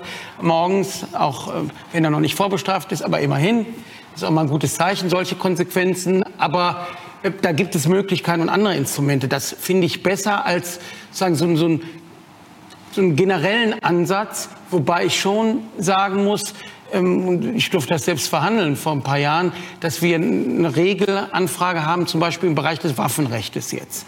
Und das finde ich durchaus begründet, weil ich glaube, der Staat auch das Recht hat, sich anzugucken, wer eine waffenrechtliche Erlaubnis hat, sollte auch nicht auffallend sein durch bestimmte verfassungsfeindliche Aktivitäten. Da kann man das in so einem bestimmten Zusammenhang, glaube ich, nachvollziehen. Oder ähm, so Regelanfragen, die wirklich sicherheitsrelevanten Bereichen sind. Auch da ist das diskutabel. Aber in dieser Globalität und diesem tatsächlichen Generalverdachtsmoment, Oft wird ja gesagt Generalverdacht, wenn wir irgendwie sagen Sicherheitsbehörden, wenn äh, Extremismus, Sicherheitsbehörden, erste Reaktion aller Organisationen, nein, das aber ein Generalverdacht. Nein, aber hier hat es ja diesen, diesen Zuschnitt. Und deshalb äh, habe ich da eine Grundskepsis gegenüber diesem Ansatz, sondern finde andere demokratiefördernde und wirklich zielgenauere Instrumente besser. Und noch ein zweites würde ich erwähnen, das ist aber, das kann man jetzt gar nicht so gesetzgeberisch fassen. Ich glaube, wir müssen ertragen, dass es auch Menschen gibt, die in ihrer Auffassung dieses Staates, ihrer Kritik uns sehr zweifelhaft erscheinen, die aber sich praktisch demokratisch einsetzen. Wir haben ja in der letzten Legislatur auch reiche Antifa-Debatten gemacht. Und die AfD tut dann immer so, als wäre das so ein äh, fester Verein, Verein Antifa. Das ist immer ganz amüsant. Aber der Kern ist dann, dass immer dann betont wird, dass, wie zerstörerisch und staatsfeindlich das wäre. Mit reichlich Demonstrationserfahrung, die ich habe, bekomme ich auch immer leichtes Herzrasen, wenn dann bestimmte Reden fallen und auf die Polizei verbal eingeschlagen wird, was ich überhaupt nicht unterstütze und was tatsächlich dann auch nicht romantisiert werden soll. Sehe aber auch, dass es eben oft linke Bündnisse sind und andere, die den Hintern hochkriegen und die dann demonstrieren gegen bestimmte faschistische Gruppen oder gegen extreme Querdenkerbündnisse oder ähnliches. Und das, glaube ich, muss man auch im Blick haben. Und das war, was man damals nicht gesehen hat, dass äh, aus den Kreisen auch eine Infragestellung von Kontinuitäten aus der NS-Zeit erfolgte, dass das Leute waren, die im guten Sinne Gewohnheiten erschüttert haben. Und diese Offenheit und diese Wahrnehmung muss man haben, sonst wird man wirklich blind und geht nur nach formalen Kriterien. Mhm. Ähm, Frau Bednitz, äh, Sie haben mich vorhin gleich darauf hingewiesen, es ist auch unterschiedlich schon hier gefallen, das Stichwort, äh, die Äußerung der äh, neuen Innenministerin Nancy Faeser, die sich äh, gerade heute in der Süddeutschen Zeitung in einem Interview ähm, dafür ausgesprochen hat und angekündigt hat, stärker gegen Rechtsextreme im öffentlichen Dienst vorgehen zu wollen, ähm, Disziplinarverfahren zu beschleunigen. Ähm, und Sie mussten da auch gleich an einen ganz konkreten Fall denken, über den wir schon gesprochen haben, nämlich einen ehemaligen AfD-Abgeordneten, äh, Jens Meyer, der Richter war vorher in Sachsen und jetzt gerne auch wieder Richter sein möchte. Ist das so ein konkreter Fall, wo Sie sagen, da kann man im Prinzip etwas richtig machen, ohne pauschale Verdächtigungen? Ja, es ist, ähm, daran entzündet sich jetzt tatsächlich die Diskussion. Und wenn ich ganz kurz den juristischen Hintergrund er erklären darf ähm, und auch nochmal, warum der Radikalenbeschluss da so eine große Rolle spielt. Der Radikalenbeschluss war juristisch gesehen ein echter Paradigmenwechsel. Es galt vorher das sogenannte Parteienprivileg. Ähm, das bedeutet, Artikel 21 Absatz 2 sagt, das Bundesverfassungsgericht, und zwar nur das Bundesverfassungsgericht, kann Parteien verbieten oder muss Parteien verbieten, wenn sie verfassungswidrig sind, beziehungsweise stellt die Verfassungswidrigkeit fest. Den Begriff Verfassungsfeindlichkeit gibt es im Grundgesetz gar nicht. Den hat man dann, das ist praktisch die Stufe darunter sozusagen, wenn der Verfassungsschutz prüft, ob eine Partei oder Vereinigung in ihren Ansichten gegen das Grundgesetz Menschenwürde, gerade bei den Rechten zum Beispiel, großes Thema verstößt. Ähm, wenn das mal festgestellt ist und eine Partei oder Vereinigung als gesichert rechtsextremistisch gilt, dann kann im nächsten Schritt das Bundesverfassungsgericht ähm, auf Antrag dann prüfen, ob das Ganze zu verbieten ist. Und das heißt, und dadurch, dass, das war die Kritik am radikalen Erlass, hat man dann praktisch gesagt, ähm, das für die DKP gilt das Parteienprivileg so gesehen dann nicht mehr bei Beamten, sondern da gilt dann, setzt sich diese Treuepflicht durch. Und diesen Paradigmenwechsel haben wir natürlich nach wie vor. Das heißt, ähm, das, das ist jetzt sozusagen durch diesen radikalen Erlass in der Welt gewesen, aber spielt jetzt eigentlich kaum noch eine Rolle, weil viele auch von dieser Regelanfrage wieder abgerückt sind. Jetzt stellt sich die Frage, jetzt haben wir das Problem mit, mit Rechtsradikalen bis hin zu Rechtsextremisten, führt man diese Regelanfrage jetzt wieder ein in bestimmten Bereichen. Und das wird im Moment diskutiert, zum einen ähm, für Polizeikräfte. In bestimmten Bundesländern gibt es das. In Nordrhein-Westfalen zum Beispiel hat eine Regelanfrage. Mecklenburg-Vorpommern hat sie jetzt gerade eingeführt. Und zwar ist das Besondere letztes Jahr zusammen mit einer Regelanfrage für alle Bewerber bei der Justiz. Mhm. Ähm, weil das, die Problematik stellt sich ja genau wie damals. Lässt man diese Leute überhaupt zu? Und wenn sie dann mal da sind, entlässt man sie. Jemand zu entlassen erfordert ein Disziplinarverfahren. Ich komme gleich noch mal kurz darauf zurück. Das ist extrem schwierig. Da muss man konkreten ja, Pflichtverletzungen gegen das Mäßigungsverbot in der Dienstausübung nachweisen.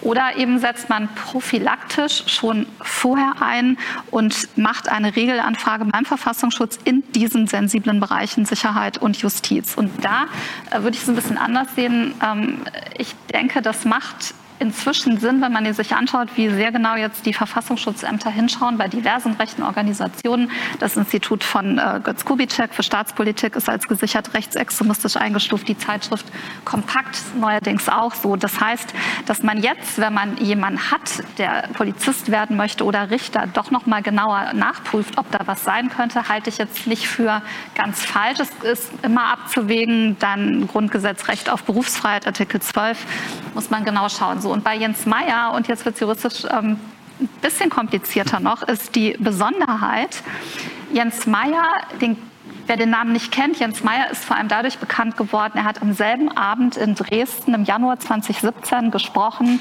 Ist dieser berüchtigte Abend ähm, der Höcke-Rede, wo Björn Höcke gesagt hat, es müsse eine 180-Grad-Wende geben in der Erinnerungspolitik.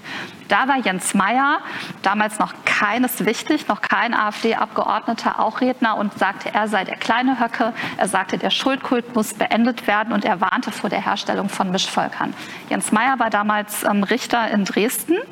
Ähm, es gab ein Disziplinarverfahren, eine Rüge hat er dafür erhalten. Diese Rüge ist aber nach zwei Jahren verjährt und wird praktisch aus der Personalakte ähm, gelöscht. Jetzt ist Jens Meyer von in der letzten Legislaturperiode ähm, Abgeordneter gewesen im Bundestag der AfD und für diese Zeit hat sein Beamtenverhältnis geruht. In dieser Zeit hat der Bundesverfassungsschutz ihn als auch als, also ihn als Person als Rechtsextremisten eingestuft. Er ist jetzt rausgeflogen aus dem Bundestag, ist nicht wieder reingewählt worden und möchte jetzt zurück ähm, wieder in den Richterdienst und hat an sich einen Anspruch darauf. Und jetzt ist es unter Just unter Juristen ist eigentlich fast immer alles umstritten. Es gibt jetzt, und es ist eine Debatte jetzt in der Tat in den Medien, es gibt ähm, die eine Seite sagt, während der Abgeordnetenzeit, wenn ein Beamtenverhältnis ruht, dann gilt dieses Mäßigungsverbot nicht, weil man nicht von einem aktiven Politiker erwarten kann, dass sich genauso mäßigt wie ein Richter oder Beamter. Also Richter sind keine Beamten. Ähm, und die Gegenauffassung sagt ähm, so ein bisschen nebulös, nee, das kann ja nicht sein, dass er so furchtbar, ich überspitze jetzt mal, das ist ja ein Rechtsextremist, das kann ja nicht sein, dass er jetzt wieder zurückkommt. Und das ist juristisch ein bisschen schwammig, auch wenn ich das emotional nachvollziehen kann.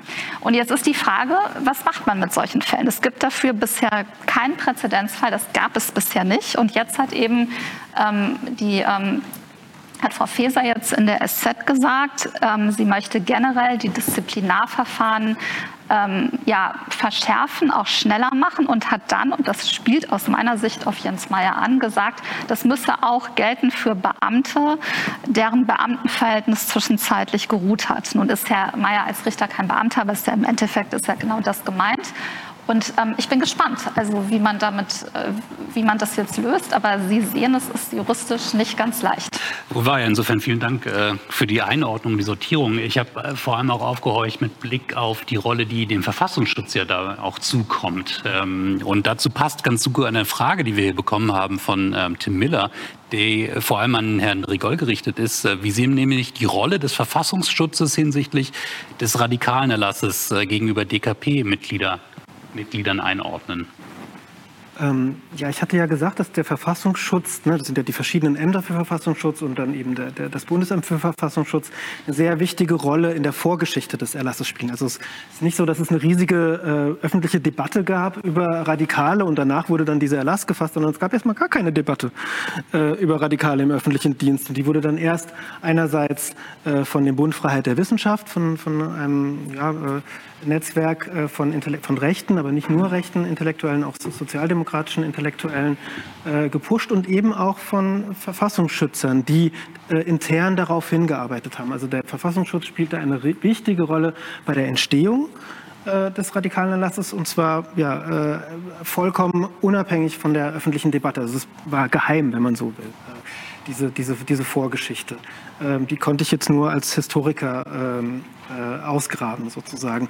Und das Zweite ist, äh, äh dass der Verfassungsschutz in, zumindest in den 70er Jahren, aber eigentlich noch darüber hinaus, eine extrem wichtige Rolle in der Einordnung der Bewerberinnen und Bewerber spielte. Denn der lieferte äh, das Material, das über sie gesammelt wurde und äh, lieferte im Prinzip auch eine erste Einschätzung mit, naja, Daumen hoch oder Daumen runter. Kann man die Person ablehnen oder nicht? Und das heißt, der Verfassungsschutz hat eine sehr, sehr, sehr wichtige Rolle in dieser Zeit gespielt. Ne? Also er hat sich jetzt nicht darauf äh, ähm, beschränkt, die Parteien zu, zu beobachten und darauf äh, ähm, äh, Informationen zu sammeln, sondern hat eben auch Einschätzungen in Bezug auf die Verfassungstreue einer Person gegeben. Und das scheint mir tatsächlich äh, problematisch. Äh, also jetzt auch wieder politisch gesprochen problematisch. Aber das ist ja interessant, weil wir da wirklich an, aus der historischen Perspektive, und ich glaube, das ist deutlich geworden, das ganze Problematische daran, wir sind jetzt heute politisch an dem Punkt, dass diese Idee der Regelanfrage, also dass man wirklich erstmal pauschal guckt, äh, ohne Anfangsverdacht, ja, glaube ich, würde man juristisch sagen an dieser genau. Stelle. Ähm, und irgendwie ähm, erscheint es heute aber gar nicht so absurd. Vielleicht wie es Anfang der 70er Jahre gar nicht so absurd erschien, das zu tun. Sitzen wir dann in 50 Jahren in so einer Diskussion und sagen, oh Gott, was hat man damals gemacht? Also ich weiß nicht, ich kann vielleicht zu der Debatte in Mecklenburg-Vorpommern ein bisschen was sagen. Ich habe jetzt die aktuelle Entwicklung nicht mehr verfolgt, aber ich war im letzten Jahr als Sachverständige dort äh, im Finanzausschuss des Landtages und da waren eigentlich alle, die als Sachverständige gehört wurden, also auch der Richterbund oder der Deutsche Beamtenbund, der DGB, alle kritisch, was die Einführung der Regelanfrage bei der Polizei und ähm, äh, beim Justizdienst äh, anging.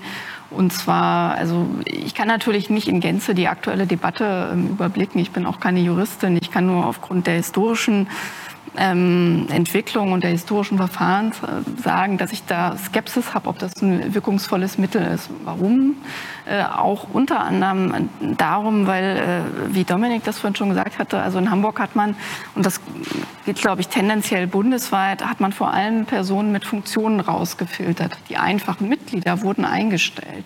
Also es gab auch irgendwann Übersichten darüber, wie wie viele sogenannte Extremistinnen und Extremisten im öffentlichen Dienst beschäftigt war. Die hat man alle reingelassen.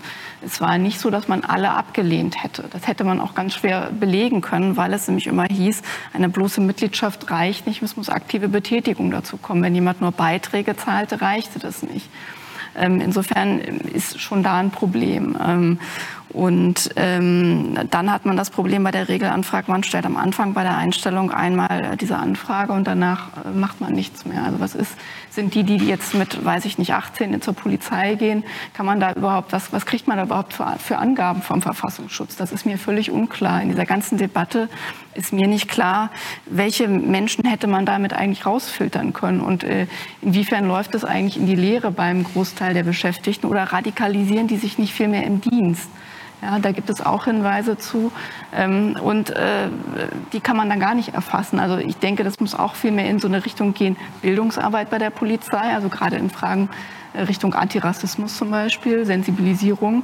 Und dann, äh, das haben jetzt, glaube ich, Berlin und Hamburg auch gemacht, sowas wie Meldeportale für Fälle von Rechtsextremismus, also aus den Dienststellen selber. Also so, eine, so ein, so ein ähm, Gefühl auch dafür, dass, äh, wenn man feststellt, dass dort Personen arbeiten, die offenbar nicht in der Lage sind, ähm, die Menschenrechte zu vertreten, dass man dann und vielleicht äh, Hitlerbilder in WhatsApp-Gruppen rumschicken oder ähnliches, dass man die auch melden kann.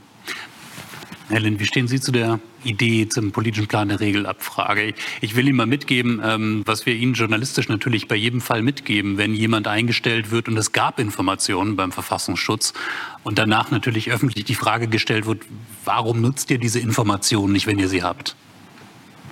Ich bin da ringend, würde ich es beschreiben. Also ich sehe die Kritikpunkte, habe aber dann so eine als gewisse Inkonsequenz, Grundsympathie, aber aufgrund eigene Erfahrung mit der rechten Szene, sozusagen als, als Objekt äh, von deren Entäußerungen und Vortreten und sehe natürlich, wenn man sich viel mit ähm, Rassismus und Antirassismus befasst, schon strukturelle Probleme auch in Sicherheitsbehörden, die da begründen würden, dass man bestimmte Leute dann nicht haben will. Aber das Argument, glaube ich, ist, ist kein schwaches Argument zu sagen, das hat auch mit ähm, Chorgeist zu tun. Natürlich sind Sicherheitsbehörden aber eine gewisse Attraktivität, also so Autorität, Uniform jetzt sehr simplifizierend, sind Orte, die auch, in denen gezielt Arbeit geleistet wird. Die AfD versucht nicht ohne Grund Bundeswehrsoldatinnen und Soldaten gezielt anzusprechen, Polizistinnen und Polizisten, bestimmte Frustrationen zu bedienen. Also das muss man, glaube ich, auch im Blick halten. Das ist nicht allein nur geklärt durch die Frage nach Mitgliedschaft. Aber wie ich es vorhin auch schon angedeutet hatte, wenn, dann kann ich es mir gezielt in bestimmten Bereichen wie Polizei, ist es für mich überlegenswert zumindest. Aber es ist, glaube ich, nicht ein, äh, das Schlüsselinstrument dafür. Und man muss, glaube ich, auch so Konsequenzen sagen. Ich werfe mal was anderes drauf. Das ist ein schiefer Vergleich. Aber trotzdem, ich erlebte auch Spuren solcher Debatten wenn ich mich über das Thema Islam unterhalten habe, bei Teilen des politischen Raums übrigens nur nicht rechts außen, die dann das Thema aufwerfen, was ist denn mit Leuten, die sich in bestimmten religiösen Organisationen, die wir als verfassungs kritisch bis feindlich betrachten und sagen, das muss man auch kümmern. Wie weit ist es? Kriegt man zielgenau hin? Welche Folgen hat das? Wie definiert man das? Wie weit sozusagen ufert das aus oder wie präzise kann man das wirklich als ein funktionierendes Instrument nutzen? Und das ist, glaube ich, die ähm, noch unausdiskutierte Frage, weil eben mindestens so stark das Argument ist, wie sind Strukturen in Organisationen beschaffen, dass sie sowas noch verstärken und anziehen. Und das ist nicht allein durch Fernhalten. Ich will es aber auch nicht ablehnen, weil es tatsächlich auch tatsächlich Affinitäten gibt und bestimmte Leute auch den Weg dorthin suchen und es ein Argument sein kann, sie fernzuhalten. Noch gewichtiger ist aber, wie weit haben Sie die Möglichkeiten innerhalb von Sicherheitsberaten, innerhalb des öffentlichen Dienstes sich zu organisieren? Wie weit äh, gibt es da Kontrollmechanismen intern, Ombudsstellen und andere Maßnahmen? Wir sprechen heute Abend und sind jetzt eigentlich auch am Ende dieser Diskussion über 50 Jahre radikalen Erlass. Ähm, ich will gerne noch mal kurz äh, äh, auf den Ursprung zurück und auf die Erfahrung, die wir auch hier von Frau Vogt dargestellt bekommen haben und äh, wo ja auch deutlich wurde, ähm, es gibt ein großes Bedürfnis äh, auch nach Wiedergutmachung, auch nach Entschuldigung. Und da möchte ich hier noch einen ähm, Zuschauerinnenkommentar erwähnen zum Abschluss von Jutta Sendelbeck, die von ihrem Mann berichtet, der 1977 rechtskräftig Ausbildungs- und Berufsverbot in Bayern erhalten haben soll. Und bei einer Anfrage ans Landesamt vor wenigen Jahren wurde ihm mitgeteilt, dort liege nichts vor. Die Nachfrage beim bayerischen Innenminister, der aber ein direktes Gespräch immer abgelehnt habe, ähm, habe dann folgende Antwort ergeben. Ich habe keinen Zweifel, dass das damalige Vorgehen rechtmäßig war. Abschließende Frage an Sie alle nochmal mit Blick auf äh, diesen Jahrestag, äh, der jetzt äh, begangen wird, 50 Jahre radikalen Erlass. Braucht es noch so etwas wie eine offizielle Entschuldigung der deutschen Politik oder vielleicht sogar etwas darüber hinaus? Herr Rigol, Sie haben das erste Wort. Also normalerweise würde ich jetzt sagen, ich bin Historiker, das ist nicht mein Job, sowas. aber, aber in diesem Fall, ja, würde ich schon sagen, ich glaube, es wäre Größe. Also Willy Brandt hat Größe äh, bewiesen und auch Hans Koschnick äh, hat, der vergessen wird, haben Größe bewiesen, indem sie gesagt haben, das war ein Irrtum, das war ein Fehler, wir haben uns da geirrt. Und ich denke, äh, ja, man, man, äh, man erkennt Politikerinnen und Politiker, die ja was auf sich die ja also die Größe haben daran, dass sie ähm, in der in der ähm, dass sie in der Lage sind, Fehler einzugestehen. So, nun jetzt ist es heute natürlich, die meisten Leute, die damals dabei waren äh, politische Verantwortung getragen haben, gibt es natürlich nicht mehr. Die, die, leben nicht mehr. Aber ich glaube schon, äh, wir haben ja gerade eine historische Aufarbeitung, die läuft. Ja? In Baden-Württemberg äh, entstehen Doktorarbeiten zu dem Thema. In Niedersachsen äh, gibt es Forschung zu dem Thema. In Berlin gibt es demnächst hoffentlich bald Forschung zu dem Thema. Und ich denke schon, dass man als Politikerinnen und Politiker heute, auch gerade auch als Innenpolitiker äh, heute, sich diese Forschung zumindest mal kurz anschauen kann und dann dadurch sehen wird, äh, wie problematisch eben diese, dieser radikalen Erlass war und dass es dann eventuell tatsächlich wirklich sinnvoll sein könnte, äh, eine Entschuldigung, äh, ähm, äh, eine öffentliche Entschuldigung der, der Regierungschefs und äh, äh, des Bundeskanzlers ähm, zu, zu, ja, ähm, zu machen. Frau Wiednitz? Ja, im Grundsatz ist es natürlich schon so. Also wenn man sieht, das waren ja Entscheidungen, die haben die Lebenswege von Menschen ganz entscheidend beeinträchtigt. Ähm, und wenn man das sieht, ähm, denke ich, kann man äh, schon, wenn das alles aufgearbeitet ist, und ich habe das auch gelesen, dass es Forschung in Niedersachsen gibt, schon irgendwann mal sagen, das war ein Fehler und dieses historische Unrecht, das dadurch ähm, entstanden ist, dass es einem leid tut. Ähm, Winfried Kretschmann hat in dieser ähm, Doku gesagt, ähm, vielleicht nicht ganz global, weil es durchaus dann, wenn wohl auch wenige gibt, wo es berechtigt war, das kann man ja vielleicht einschränken. Aber natürlich haben so große Gesten, manche mögen das ähm, pathosgeladen oder kitschig finden, aber ich finde, das hat schon auch immer ein versöhnendes Moment. Muss natürlich genau aufpassen, wie man das macht, wenn man jetzt nämlich gleichzeitig, wofür ich ja auch bin, perspektivisch überlegt, ob man nicht doch die Regelanfrage in diesen sicherheitsrelevanten Bereichen wieder einführt, dass man sich dann nicht selber in Widerspruch setzt. Äh, und, ähm, und da dann, das wäre jetzt mein letzter Punkt, dann aber, und das wäre der Unterschied zu vorher. Das Problem war ja bei diesen Regelanfragen unter dem radikalen Erlass, dass die Betroffenen gar keine Chance hatten, da rauszukommen. Ähm, und das müsste halt anders sein. Also wenn es Indizien gibt, muss es Anhörungen geben, Verfahren, es muss genau aufgeklärt werden, fällt so jemand wirklich darunter oder ist er einfach nur Mitglied in einer obskuren Organisation. Also man müsste es ganz anders angehen, aber grundsätzlich ähm, finde ich Gesten der Versöhnung ähm, nie falsch. Frau Jäger. Ähm, ja, ich habe ja nun auch die Situation, dass ich in Hamburg in so einem, also noch in so einem Aufarbeitungsprojekt auch tätig bin äh, für den Hamburger Senat. Und ähm, eigentlich wäre das schon längst abgeschlossen, aber wegen Corona hat die Ausstellung, die ich konzipiert habe, mit der dann auch verbunden war, eigentlich eine ähm, Podiumsdiskussion und auch eine Einladung von Betroffenen in das Hamburger Rathaus immer noch nicht stattgefunden. Ähm, eigentlich sollte das schon 2020 stattfinden. Und ich glaube tatsächlich, ähm, also die hamburgerische Bürgerschaft hat schon einen recht kritischen ähm, Beschluss gefasst dazu, was die Grundlage war für diese Aufarbeitung nochmal ähm, und eben dieses Thema jetzt auch der Öffentlichkeit zugänglich zu machen über eine Ausstellung, die im Rathaus gezeigt werden wird.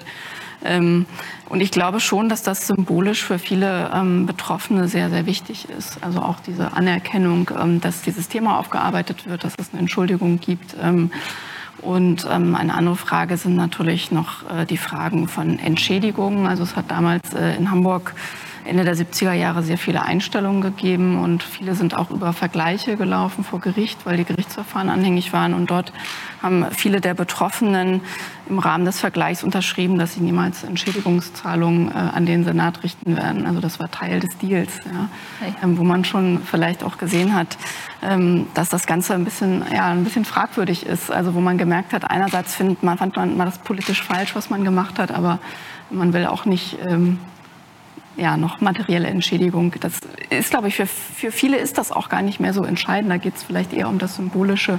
Aber ähm, es gibt natürlich auch zum Teil so Fragen wie Rentenansprüche durch, ähm, durch Fehlzeiten. Ähm, andere haben in ganz anderen äh, Jobs gearbeitet, wo sie viel weniger Geld verdient haben. Also das, äh, und dadurch natürlich dieses Gefühl von eben so einer politischen Diskriminierung, dass sie anders behandelt wurden als andere. Das ist, glaube ich, schon eine, bei vielen hängt das immer noch sehr nach. Herr Lind, Sie können einiges mitnehmen in den Innenausschuss, glaube ich, und vielleicht auch zu Ihrer äh, Parteifreundin der Innenministerin. In den Innenausschuss, aber auch in den Kulturausschuss. Also in beiden Kontexten ist es relevant. Und, und da passt das auch zu, also gerade im, im, Kulturbereich beschäftigen wir uns ja auch zusammen mit dem Außenbereich um die, oder drehen uns um die Frage Entschuldigungen in Bezug auf Kolonialismus und Folgen. Und haben die oft nicht sehr würdevolle Situationen, zum Beispiel gegenüber Namibia, wo genau überlegt wird, dass man sich entschuldigt, ohne sich zu entschuldigen, weil das Reparationen und so weiter auslösen würde, was auch dauerhaft, glaube ich, kein Zustand ist, sondern man muss dann Wege finden, da rauszukommen. Und deshalb würde ich beides befürworten. A, die Geste und ohne Ja, aber auch wenn es welche gab, bei denen es berechtigt war, das ist ja nicht, darum geht es ja nicht. Das ist dann, dann hat es immer so ein Bedingtes. Und ich glaube, das kann man machen und auch losgekoppelt von der jetzigen Situation. B, auch persönliche Entschuldigung, das finde ich auch wichtig. Also, dass Menschen, die noch da sind, auch persönlich eingeladen werden, dass man sich trifft und die Größe hat, das zu sagen. Entschuldigungsfragen sind auch relevant. Ich glaube, auch Wissenschaft muss gefördert werden. Und ähm, es wäre, denke ich, auch ein Zeichen dafür, dass man nicht wieder diesem Paradoxon zum Opfer fällt, dass man im politischen Bereich am liebsten nie Fehler zugibt, weil man meint, das ist ein Zeichen der Schwäche. In Wirklichkeit ist es aber so aus meiner Sicht und Erfahrung, dass äh, seitens der Bevölkerung anerkannt wird, wenn man die Größe und Souveränität hat, sich zu entschuldigen. Wenn wir das begreifen, haben wir viel begriffen. Vielen Dank für dieses klare Statement. Vielen Dank ähm, für Ihre interessanten Beiträge, äh, für den Input und für die Position zu dieser Debatte und zu dieser Frage 50 Jahre Radikalerlass. Ähm, ich danke Ihnen für die Diskussion. Ich danke Ihnen ganz herzlich für Ihr Interesse hier heute Abend. Und ähm, wenn Sie es gesehen haben, wenn nicht, äh, schauen Sie gerne mal in äh, den Chat. Da gibt es nämlich noch einen Link, da können Sie auch uns allen mitgeben, ähm, was Sie gut fanden oder was wir auch beim nächsten Mal besser machen können. Einen schönen Abend. Tschüss. Dies war ein Podcast der Bundeskanzler Willy Brandt Stiftung. Für mehr besuchen Sie uns auf www.willy-brandt.de.